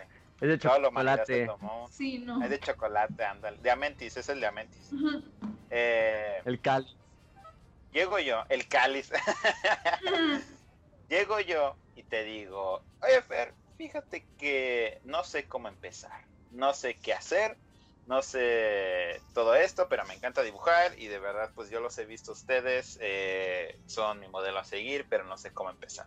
¿Cuál, cuál sería tú estos consejos que tú le darías a esta persona que apenas va comenzando en este, en este camino? Pues mira, cuando me preguntan eso, generalmente soy muy intensa y le digo, pásame tu mail. Ah, y suelo, suelo mandar esta lista de libros que a mí me entregaron en su momento. Eh, y siempre aconsejo esos como punto de partida. Eh, suelo contar mucho la, la dinámica que hice para mejorar mi dibujo, eh, que pues es, es estudiar de alguno de estos libros rutinariamente, diario. Eso, sobre todo la constancia es algo que, que te puede llevar muy lejos. Ahora, si eres alguien que está estudiando una, una carrera de, diseño gráfico, de multimedia, de lo que sea, que no es animación, pero quieres hacer animación, creo que mis dos mejores consejos es ten mucha paciencia y el otro es que hay que saber ser lo suficientemente, eh, no sé si inteligente es la palabra, pero no, lo suficientemente astuto eh, como para saber eh, elegir qué información te sirve y qué información no te aporta tanto de tus clases. Y cómo puedes eh, gestionar tu tiempo, tu energía, eh, pues sí, como tu energía mental y toda tu producción. A que a lo mejor una clase que no es tanto de animación, ¿cómo le puedes dar la vuelta para que tú termines practicando animación? Eh, no sé, a lo mejor. ¿Mande? Iba a decir, no termines trabajando en motores. Exacto. Por ejemplo, justo a eso iba. A- ahorita se, se me ocurre, por ejemplo, si yo tenía una clase de motores, ¿qué hace un motor? Un motor gira. Ok, a lo mejor me invento un proyecto súper sencillo de un motor que gira, pero lo que voy a poner en ese motor es un, un disco en el cual yo voy a animar cuadros y cuando gire el motor voy a ver cómo, cómo se anima eso. Eso me va a dar una oportunidad a practicar mi animación. Entonces, Wow. creo que el, el mejor consejo, sí, de nuevo, los dos mejores consejos es ten mucha paciencia y hay que meter la animación hasta donde no sientas que la puedes meter, encuentra la forma de hacerlo. Wow. Vámonos, hasta sonó una botella del fondo. Así, Ya, Eh, toma, casi cerrado. Eh, creo que mi, mi otro mejor consejo es eh, entrar a trabajar lo antes posible. Lo antes, antes posible, aunque, eh, aunque sea de medio tiempo, aunque sean especie de prácticas, creo que hay que romper ese miedo a, entrar a chambear. Eh, porque al final de todo, en, en trabajo y en estudio es también como la segunda fuente de, de educación y de, eh, de aprendizaje que he tenido más grande en todos estos años. La primera fue cuando pude ir al curso de Gobelins y la segunda ha sido este año que he crecido muchísimo por estar en, en proyectos en estudios, que al final de todo eh, me han mantenido bajo la guía de alguien más y me han atenido a, alineamientos que no son los míos y donde yo no puedo tener tanta libertad, pero ese ajuste eh, que exige el proyecto me ha hecho aprender mucho. Entonces eso, entrar a trabajar creo que es muy, muy importante. Y a veces nos, nos da un poco de miedo como dar ese salto, pero es súper necesario y es súper eh, benéfico. Es, lo recomiendo, 10 de 10. Sí, y aparte porque siento que muchos, muchas personas eh, se asustan, ¿no? Al decir, oh, es que yo voy a estar trabajando en la industria o ya voy a estar trabajando en esto y qué tal si no le no doy el largo y así. Sí, no, los mejores animadores que conozco, eh, muchos de ellos directo de la prepa entraron a trabajar y esa ha sido su formación y les va muy bien y son muy talentosos y a mí también saber eso me, me voló un poco la, la cabeza, cómo, cómo, alguien puede ser tan bueno sin entrar directamente como de, de una escuela. Eso es algo que eh, tiene mucho que ver con, quizá con mi, formación y mi crecimiento, que creía que solo una escuela me iba a aportar el conocimiento que yo quería y pues ha sido como una de las, de las bofetadas más grandes que me ha dado la vida, como hacerme entender que no, no a huevo me tengo que ir a estudiar fuera para aprender y desarrollarme y, aprender y, y, animar. Porque ese era como mi, mi, pensamiento inicial de hace muchos, muchos años, mucho antes de estudiar, de entrar a una carrera. Tenía este pensamiento súper cerrado, eh, cero informado de decir, es que si yo no me si yo no salgo de México, si yo no me voy de este país a estudiar animación, nunca voy a hacer animación. Y lo cierto es que es una mentira, eso es una mentira. Si alguien cree así como yo hacía, no lo creo. Ahí está, otro botellazo. Otro botellazo. Es cierto. ¿Cuántos llevamos? Eh, ay, no es, eso, eso, último que dijiste a mí, la neta, me llegó, me llegó al, al, al corazón, como dicen los de Brasil. Bueno. Este, porque es cierto, o sea, es que chavos, en serio, yo, pues, no son, como yo y Gama no somos profesionales aún, pero pues para eso los traemos a ellos, ¿no? Para que ellos refuercen esas ideologías de decir, el, aquí tienes que echarle ganas porque pues si quieres llegar a, a, donde han estado estas personas pues se tiene que comenzar en algo y si eh, por más mínimo que sea eh, con libros o con lo con lo que sea que puedas empezar a practicar pues con eso hombre. No es necesario tener tanto en mente de decir ay me voy a ir del país y voy a hacer una chingonería tal vez te vas del país y te va mal. O sea no queremos ser negativos verdad pero pues sí pero puede es, cualquier cosa puede pasar Sí, hay que pensar, no es, no es ser negativos, es ser realistas sí. eh, sobre la situación que puede llegar a suceder a estas personas, ¿no? Eh, pues Fer, yo no quiero que se acabe este, este episodio, así que aquí vamos a tener otras tres horas. Ay, otras, otras, tres horas. Eh, pero pues tristemente por el hecho de la editada, ah, no es cierto, ya, ya trato de, de ah, no darme yo atrás, ¿no? Este, no, pues um, yo me la, me, la, me, la, me la, estoy pasando muy bien con todo lo que nos estás diciendo. Eh, pero hmm, es que no sé, no sabría yo cómo, cómo plantearte la pregunta. Eh, pero siento que yo lo he notado. No, tampoco, tampoco no hay que de, tratar de tapar el sol con un dedo, ¿no? Sí. Uh, y pues ya si quieren decirme algo, pues ahí están los comentarios, ¿no? De, de, que, de que ustedes lo digan, nosotros le veamos, pues nosotros va a ser si nos importa. Así que, ver, aquí está mi pregunta. Sí. Eh, ¿Has notado algún cierto tipo de diferencia a través de todo lo que has vivido? Eh, pues por el hecho de ser, um, pues sí, mujer. mujer. Sí. eh, sí, Sí y no a la vez. Ya, así ya, ¿no? Sí y ya. Ah, sí, pues muchas, gracias. Sí, muchas gracias. Bueno, ya me tengo que Ah, ok, gracias. Buenas noches. Eh, no, de nuevo, como continuando con esta idea de que eh, mi desarrollo ha sido un poco al revés. Eh, digamos que yo empecé en un muy buen punto en el que dije como, ah, genial, soy egresada y ahora soy directora. Eh, posteriormente, sobre todo este año que he estado en estudios, eh, algo que, que, me llamó mucho la atención fue que en este segundo proyecto que estuve, en mi primera junta yo era la única mujer.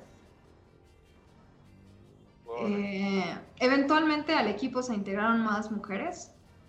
Eh, pero sí, esa, esa primera junta me, me, impactó muchísimo porque dije, pues, ¿dónde están mis compañeras? Eh, como de, de, otras fuentes, de otras experiencias, de, de, amigas en la industria, sí sé que a las mujeres se les suele pagar menos.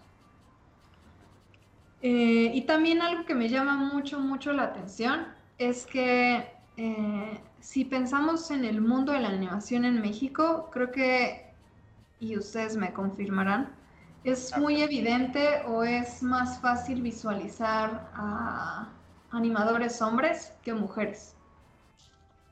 Como que estén en, al aire, como a la luz, como, como, sí, como imagen pública, por así decirlo. Eh, para mí es mucho más fácil ubicar a hombres que a mujeres. No sé, esa es, es mi sí, no, es cierto. De hecho, algo, algo que nos dijo este Ino, ¿verdad? Y creo que es un saludazo a Ino, de verdad, por, eh, habernos, por, haber, habernos dicho esta, esta, esta, esta cosa, ¿no? Fue como una llamadita de atención con la regla, como si, muchachos, ¿qué pasa ahí, eh?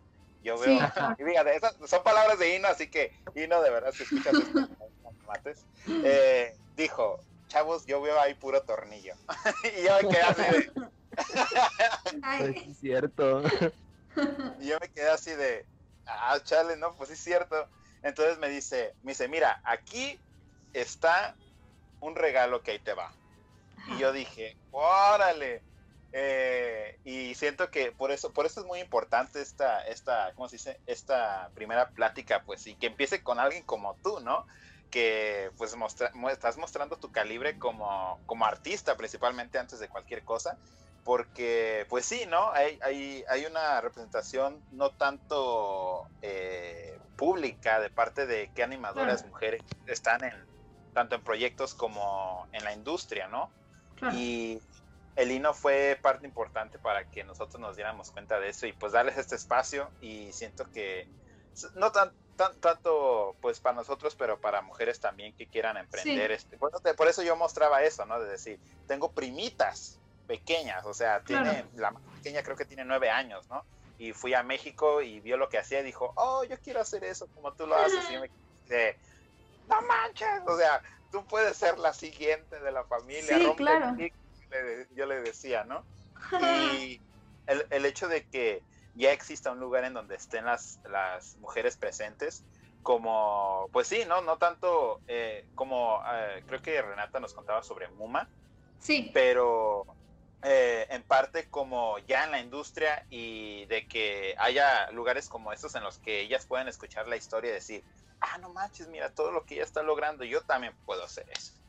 Este, y siento que también, pues, no importa el género que seas, pero podemos aprender de la lucha de todos los demás. Este, y sí, ¿no? O sea, a lo que vuelvo es esto de decir, es un, es un gran comienzo para, para tenerte a ti, pues, como, como artista, como persona, que nos cuentes las cosas que, te hicieron tú a ti.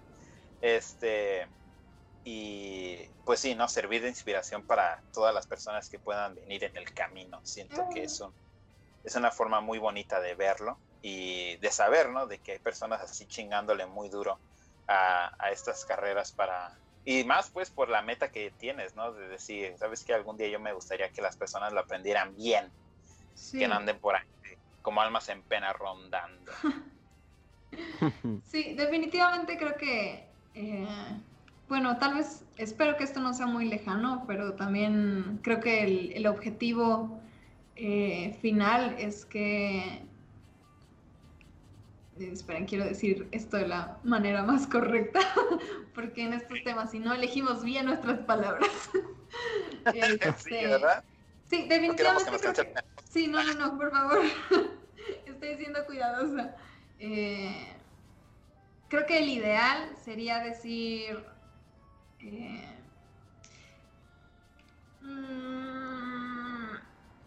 que, que no brillemos tanto por ser una mujer en la animación, sino por ser una animadora, ¿saben? Eh, que sí lleguemos como a este punto de, de igualdad, eh, en el que seamos visibles por, por el trabajo que hacemos y no por ser una mujer en la animación. Eh, pero todavía no estamos en ese punto, entonces ahora creo que estamos en este momento en el que eh, estamos empezando a visualizar como, eh, pues sí, a algunas eh, mujeres en el mundo de animación. Eh, el trabajo de Muma ha crecido mucho, eh, creo que es, es un proyecto, un bebé que ya tiene como unos, un año y medio más o menos. Eh, Renata y Ale han, han, poni- han puesto, han ponido, eh, qué vergüenza, eso está peor. No, no, está. Dice, le cortas, Edítalo, le cortas ahí. Por favor. No, Bueno, eh, esto sí quiero que lo editen. Dale. No, está bien. Este, sí, Renata y, y Ale han puesto mucho, mucho trabajo en, en hacer que, que Muma brille. Sin embargo, sí creo que hace falta que empiecen a, a brillar mujeres como individuos. Eh, me gusta mucho sentir como esta energía de que, de que vamos como grupo y que eh, queremos hacernos notar como grupo pero tal vez a mí también me gustaría que empezaran a, a brillar algunas personas como, como individuos y que sí, en algún momento a- alguna niña en, en México, en Latinoamérica, en donde sea, eh, tenga algún referente en específico a quien, a quien echarle ojo o a quien, eh, de quién aprender, de quién estudiar. Eh, también un- uno de, mis metas, de, mis sueños es sí ser como un, referente eh, pues un poco más individual. ¿Por qué? Porque, pues, o sea, en, mi época de formación, yo no tuve un- una mujer eh, a quien eh, a quien seguirle los pasos, mucho menos animadora, mucho menos que fuera morena, porque ese es otro otro tema en el cual no nos vamos a, a clavar. Claro Eh, que sí. Ah, yo, eso, yo, Sí. claro que sí. Eh, sí, definitivamente creo que hay, hay muchas, muchas eh, cuestiones sociales de por medio y sí, en algún momento me, me gustaría ser un, un referente. Eh, no solo que nos, nos apoyemos a, a todas como colectivo eh, artístico, eh, vamos todas las mujeres que estamos trabajando en el mundo de la animación a, a brillar, pero sí también hace falta que muchas más tengamos la, la energía de decir, ok, sí, pero yo, yo me paro enfrente y qué necesitamos y qué ayudamos y cómo, cómo empezamos a, a tener un poco de más presencia. Eh, porque también, también falta eso y bueno, esto ya es como otra onda social. Eh, me, me da la impresión de que muchas veces a, las mujeres eh, no se les alienta tanto a, a dirigir, a, a sobresalir, a, a estar al mando. eh, generalmente, sobre todo en México, el- la formación de una mujer suele ser como, eh, no, tienes que estar contenida, tienes que ser callada, tienes que ser bien portada. Cuando qué? Cuando al hombre se le dice, ve y haz, y, y rompe, y haz, y habla, y, eh, y dirige, y muévete, y al hombre por naturaleza lo enseñan a, que le valga madres y que va a triunfar. Cuando las mujeres nos enseñan a ser un poco más contenidas y creo que ahí está uno de los puntos clave que necesitamos también romper en el, en el mundo de la animación, empezar a tener eh, individuos mucho más visibles, eh, caras mucho más reconocibles, eh, para que nos, nos podamos como conectar con las generaciones que vienen, ¿saben? Porque tal vez si una niña ve un grupo es, es mucho más fácil que una persona conecte eh, directamente con un individuo a como con un grupo mucho más grande, donde puede ser mucho más vasto. Eh, no sé, no sé si me explico. Digo, está, está No, muy bien que vayamos como grupo, pero también ha- hace, hacen falta más valentía, chicas. Sí, ahí están los botellazos, los Qué botellazos de power. Fernando. Ay, no, no, la verdad que no pudo, no, no, no, no, no sé, o sea, todas estas cosas siento que si no sales inspirado de este capítulo, la neta no sé qué necesitas. Este, eh, y todo lo que está estás diciendo, Fer, pues, pues ya traes tú una batuta ahí, ¿eh? Y se ve que estás guiando, ah, sí, oh, nos encantaría de que eh, personas llegaran a escuchar esta entrevista y se sientan identificados pues contigo, ¿no? Y, de y empiece de ahí, ¿no? Ese, ese camino de, wow, no manches, o, imagínate, ¿no? Imagínate de que algún día una niña chiquita diga, oye, yo quiero ser como esta Fer, este, Ah. quiero, quiero llegar a ser, o sea, siento que eso sería eh, tu momento de quiebre, Sí. Eh, ahí me Ahí retiro, sí. te tiras al suelo y... Logré mi cometido. Adiós. Sí, Ah, sobre dale. todo, no, no solo por el hecho de ser mujer, sino eh, también por esto de que ya hice las paces con que yo no pude irme a estudiar. Y al final de todo sí represento una mayoría. Y pues qué bonito sería eh, llegar a ser un referente sin, bueno, a- teniendo los, los recursos a los cuales yo tuve acceso. Claro. Y vivir, y vivir, y vivir de los y ahora qué. Y ahora que sí, exacto. Esa Muy es la bien. frase de este podcast, chicos. Las fra- la, la frase de este, de este podcast. ¿Y ahora qué? Ver, pues, ¿qué te parece si vamos concluyendo este hermoso capítulo? Qué poquito. Oh, si quieres le seguimos, si, si quieres le seguimos, o sea, eh, hay, hay, hay camino para lo que venga, la verdad. Este, Sí, sí, sí. eh, bueno, pues entonces saco las, pregun- las preguntas de debajo de la manga. Ah, Ok. sí. A ver, Ah. nos vamos. Mira, eh, a través, a través de, de eso, ¿no? De que estuviste en los estudios y esas cositas, ¿no? Ah, ¿Tú sientes en algún momento que... mm, ah, es que cómo podría yo decir, cómo, cómo podría, o sea, es que en sí, en sí, tú llegas a ser clasificada con este proyecto que hiciste de, bueno, que estás haciendo, que se llama Bo- Boclet, Boclet, sí. Boclet, ándale. Eh, llegas a ser básicamente clasificada como independiente, ¿no? Sí. Claro. Y pues hay, hay, hay proyectos de, de, de proyectos independientes que han estado creciendo ahorita con todo este camino. ¿Tú qué sientes que es ese camino en el que también está yendo la... Es que no hay camino incorrecto, pero me Sí, gustaría no. saber cuál es tu visión acerca de eso. Como del, del mundo independiente contra el Claro. de estudios. Claro. Uf. Pues por ahí hace un, un par de meses me encontré un, un tweet de un animador de Klaus que decía que. Ay, ¿cómo decía? Déjame bien memoria. Te damos tiempo para buscar. Ya, ya, ya me acordé. No, ya me acordé. Que cuando él era independiente, era independiente y producía eso para llamar la atención de los estudios y poder trabajar ahí. Pero que cuando llegó a los estudios, lo único que quería era producir, eh, pues sí, animación independiente. Ok. Entonces creo que por ahí hay, hay un rollo, un ciclo de que siempre queremos lo que no podemos tener.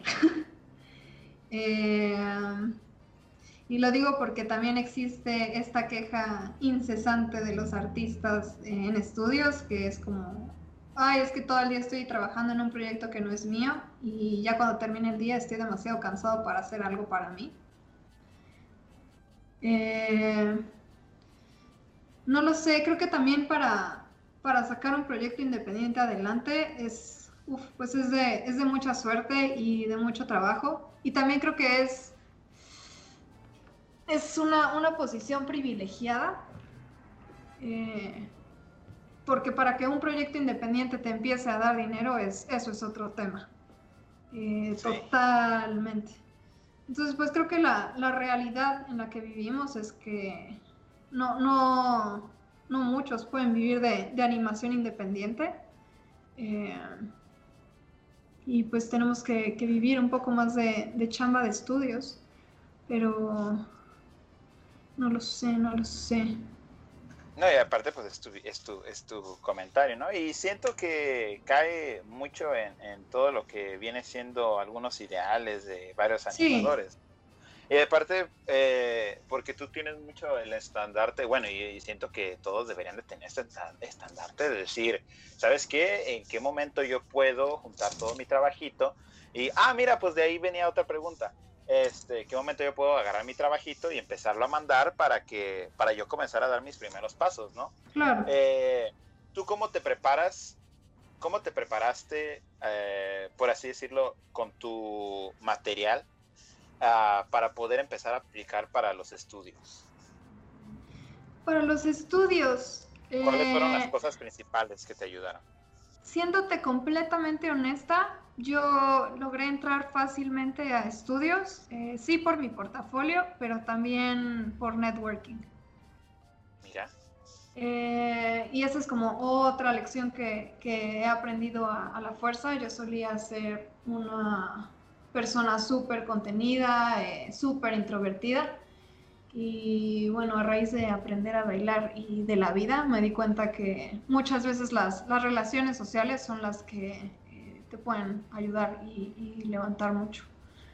Entonces, la verdad es que a raíz de, ir conociendo gente, pues vas sabiendo como de, de proyectos y eh, como dice, como dice Hugo, mi, amorcito corazón, el primer proyecto al que entras es el más difícil porque nadie, nadie conoce tu chamba, nadie ha trabajado contigo, eh, no saben, pues sí, no saben cómo te, te relacionas en un mundo laboral, pero una vez que logras conseguir tu primer trabajo, pues ya de ahí se va haciendo como una cadenita, este, vas consiguiendo más chamba, dicen como, ah, pues, no sé, este, eh, esta persona tiene muy buena actitud, eh, siempre entrega bien, eh, vamos a invitarlo al siguiente proyecto.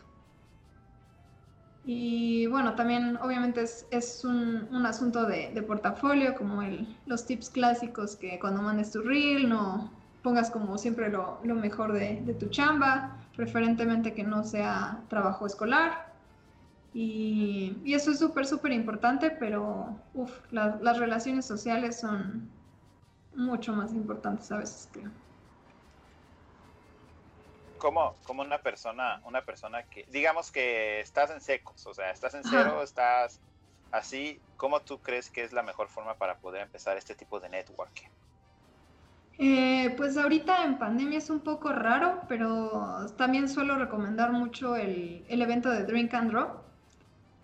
Eh, que bueno, lo, lo hacían mensualmente en, Ciudad de México y era un evento donde llenaban un bar de mesas y estaban cubiertas con papel. Entonces todos los meses, un viernes, eh, quien quería caía y te ponías a dibujar en la mesa y platicabas pues con el de al lado. Entonces mucho de, de la, pues sí, de, de la emoción de ir al Drink and Draw era ir a ver eh, a quién conocías y con quién hacías un buen contacto. Y la Sí. verdad es que de ahí también va saliendo, va saliendo chamba. Entonces yo creo que irse acercando a, a esa especie de, de eventos, que ahorita no estoy muy informada de, de qué sucede así en tiempos de pandemia, pero eso es uno de, de los primeros consejos que daría.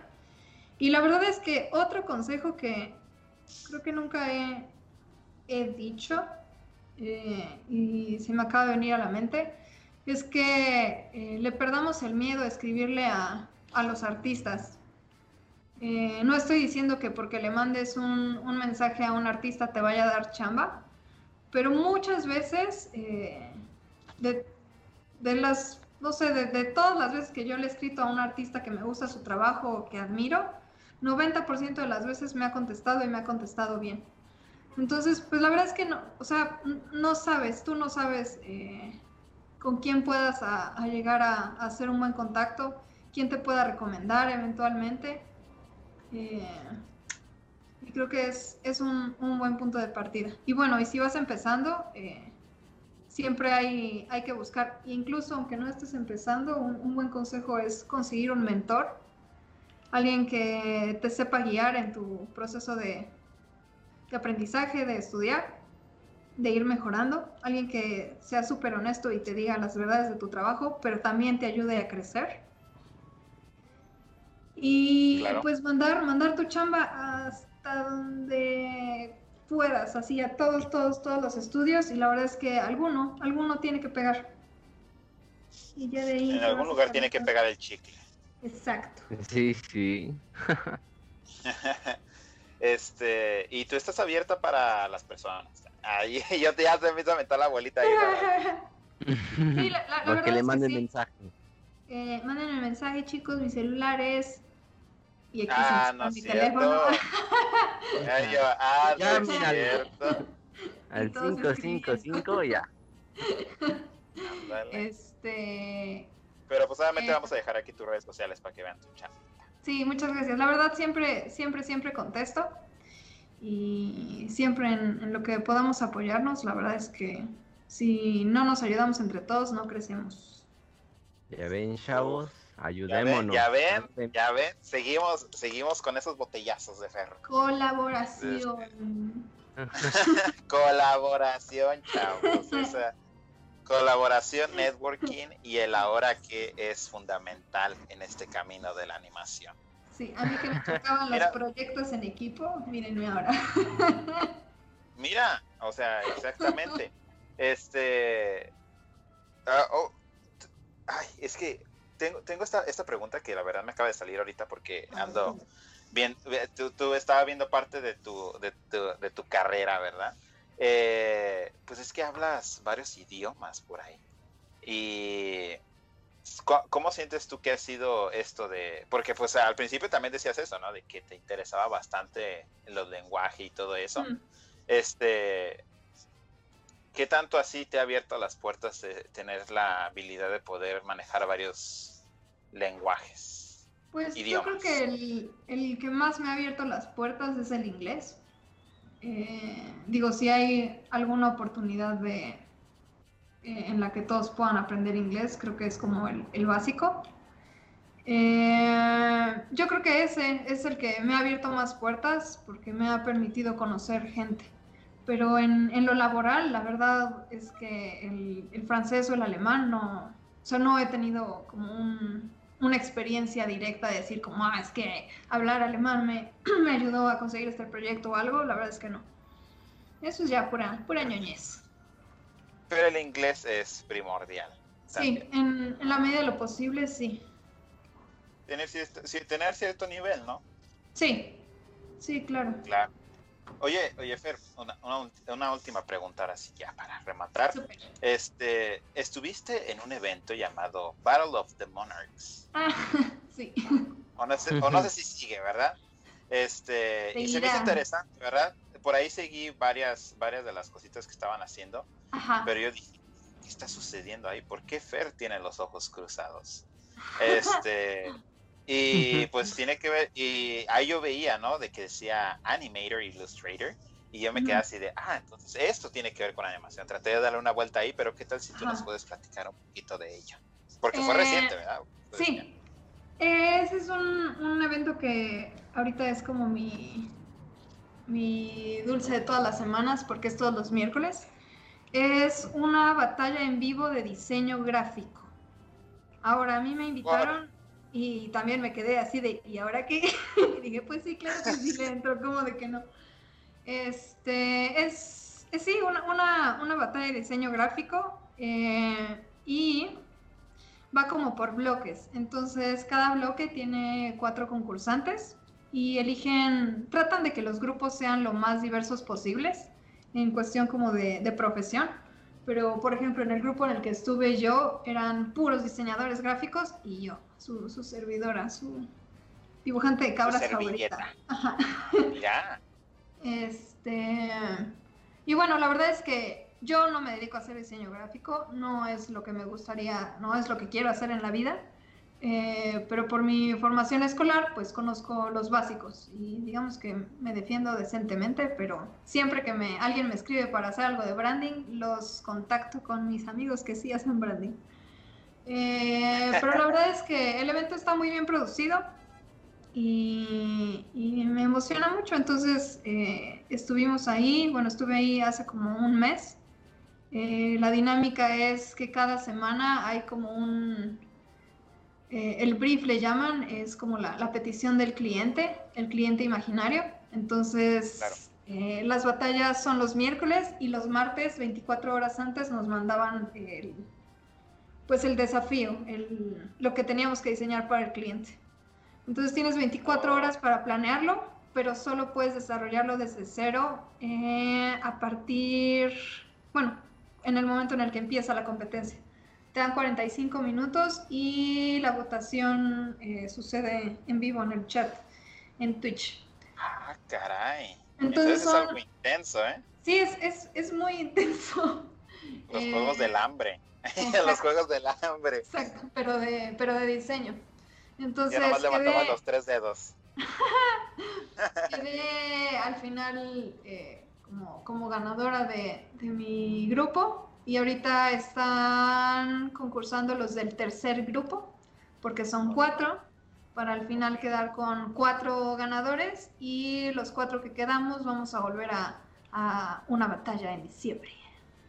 Vámonos, pues ahí está, para que las personas sigan, sigan en, en Facebook, sigan esta batalla. Yo lo, yo lo vi porque yo me quedé así de, ah, definitivamente tengo que sacarlo, pero no encontraba el momento preciso, así que este, este momento yo dije, ah, mira, para poder, para que las personas sepan lo que está sucediendo Ya en la vida del de Fer, está, último.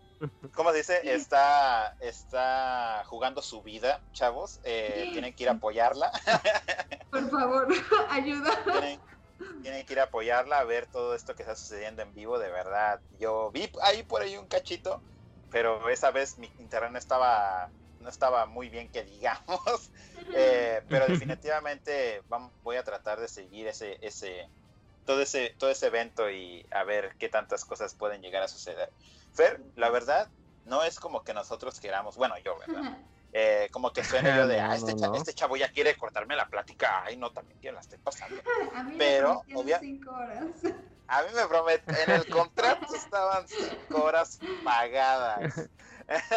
No, no, Eh, Híjole. Pero, no, no, no, pero lo que trato de decir es de que para que las personas que estén escuchando este podcast se queden con ganas de más. Porque el público siempre pide más. Así que, obviamente, las puertas de animación de peso están abiertas para ti, Fer, cuando eh, quieras volver. Y obviamente, y no yo personalmente, y pues Gama también, vamos a estar muy pendientes Sí. de tu carrera, de todo lo que esté sucediendo, para en algún momento volverte a tener en este podcast y que nos cuentes qué fue de, de la Fer Lozada de, de este capítulo de hoy, bueno, cuando se suba, obviamente, eh, y la que puede llegar a estar en un futuro, obviamente, porque pues las personas constantemente van cambiando, tanto como sus ideales, como con carrera y como Claro. material visual. El, y ahora qué del futuro. Exacto, ¿Y el ahora. ahora qué? ¿Y ahora qué vendrá? Aprovecho nada más para, antes de cerrar y hablando del Ujú. futuro, eh, también me voy a, a sumar al, al equipo de Hugo en, en Twitch.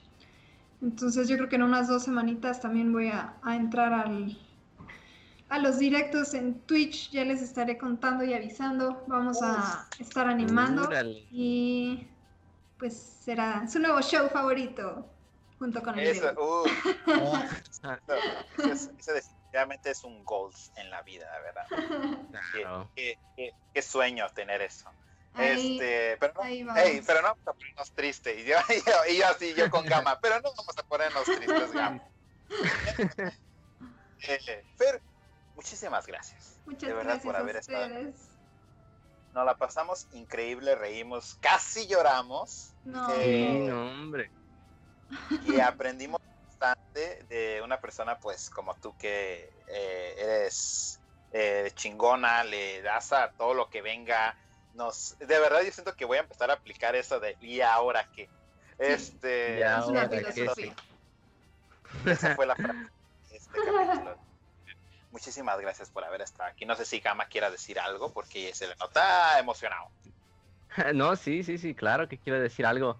Pues, este, bueno, yo estaba así de, oh, joder, qué gran historia. Estaba escuchando todo tu, tu trayecto y, y fíjate, cuando eh, mencionaste de tu tía que, que te ayudó a entrar a esta escuela, pues ahora sí que decía, es como el tío Ben, ¿no? Dándole al hombre araña su, su, su inicio, sus palabras que lo motivan. Entonces, este, yo me quedé sorprendido, pues ahora sí como tuviste todas este, estas oportunidades y, y que todas las tomaste, pues porque nosotros hemos dicho que en la vida llegan oportunidades que solamente se van a dar una vez. Y sabrás si tú la tomas o no, pero pues preferiblemente es tomarlas, ¿no? Claro. Este, y pues ahora sí que este, te- te- tienes todo nuestro apoyo para que sigas adelante, para que puedas este, seguir con proyectos y para seguirte en Twitch, para, para verte concursar, para que seamos Team Fair. Aquí le- le- te ponemos letreros a, a la, a la Fair para que gane. Nos Ah, pintamos ponemos- aquí en el pecho, ¿verdad? Varios así. Con, cartulin- con cartulinas fluorescentes ahí. Hacemos, hacemos la ola en el chat. Ahora a todos. Las, las, Sí. flore- las lamparitas fluorescentes. Me parece Ah, muy bien. No sé si Fer quiera decir algo ahorita ya para concluir. Eh, pues nada, chicos, de nuevo muchas gracias. Eh, gracias por invitarme y también por eh, de nuevo abrirle paso a, a más chicas y darles como más espacio y más visibilidad. Es muy importante y nos hace mucha falta y en nombre de todas las que vienen a hablar a este podcast lo, lo agradecemos mucho. Eh, y pues nada, para, para toda nuestra querida audiencia, eh, mucha paciencia, eh, mucho trabajo y mucha diversión y animación y cabras. Oh, Uy, órale. ¡Bravo! de verdad, este, te, te pedimos que te quedes unos, unos 10 minutos más con nosotros después de Claro terminar sí. este capítulo. Eh, pero pues hasta aquí quedó. Tercer capítulo de animación de pez, siento que quedó una chulada. Así que nos vemos mucho, chavos. Este, hay para el siguiente capítulo que vamos a tener un invitadazo. Ah, ya trato de luego, luego. Y lo tenemos aquí, ah, no es cierto. Eh, pues ahí quedó. Muchísimas gracias, chavos, por habernos escuchado hoy. Muchísimas gracias a Fer, muchísimas gracias a Gama. Y los esperamos en el siguiente capítulo. Cuídense, chavos. No se olviden de lavarse las manos. Nos vemos. Adiós. Bye. Animación de a peso es parte de Luindimas, el podcast, donde se hace el podcast más gacho.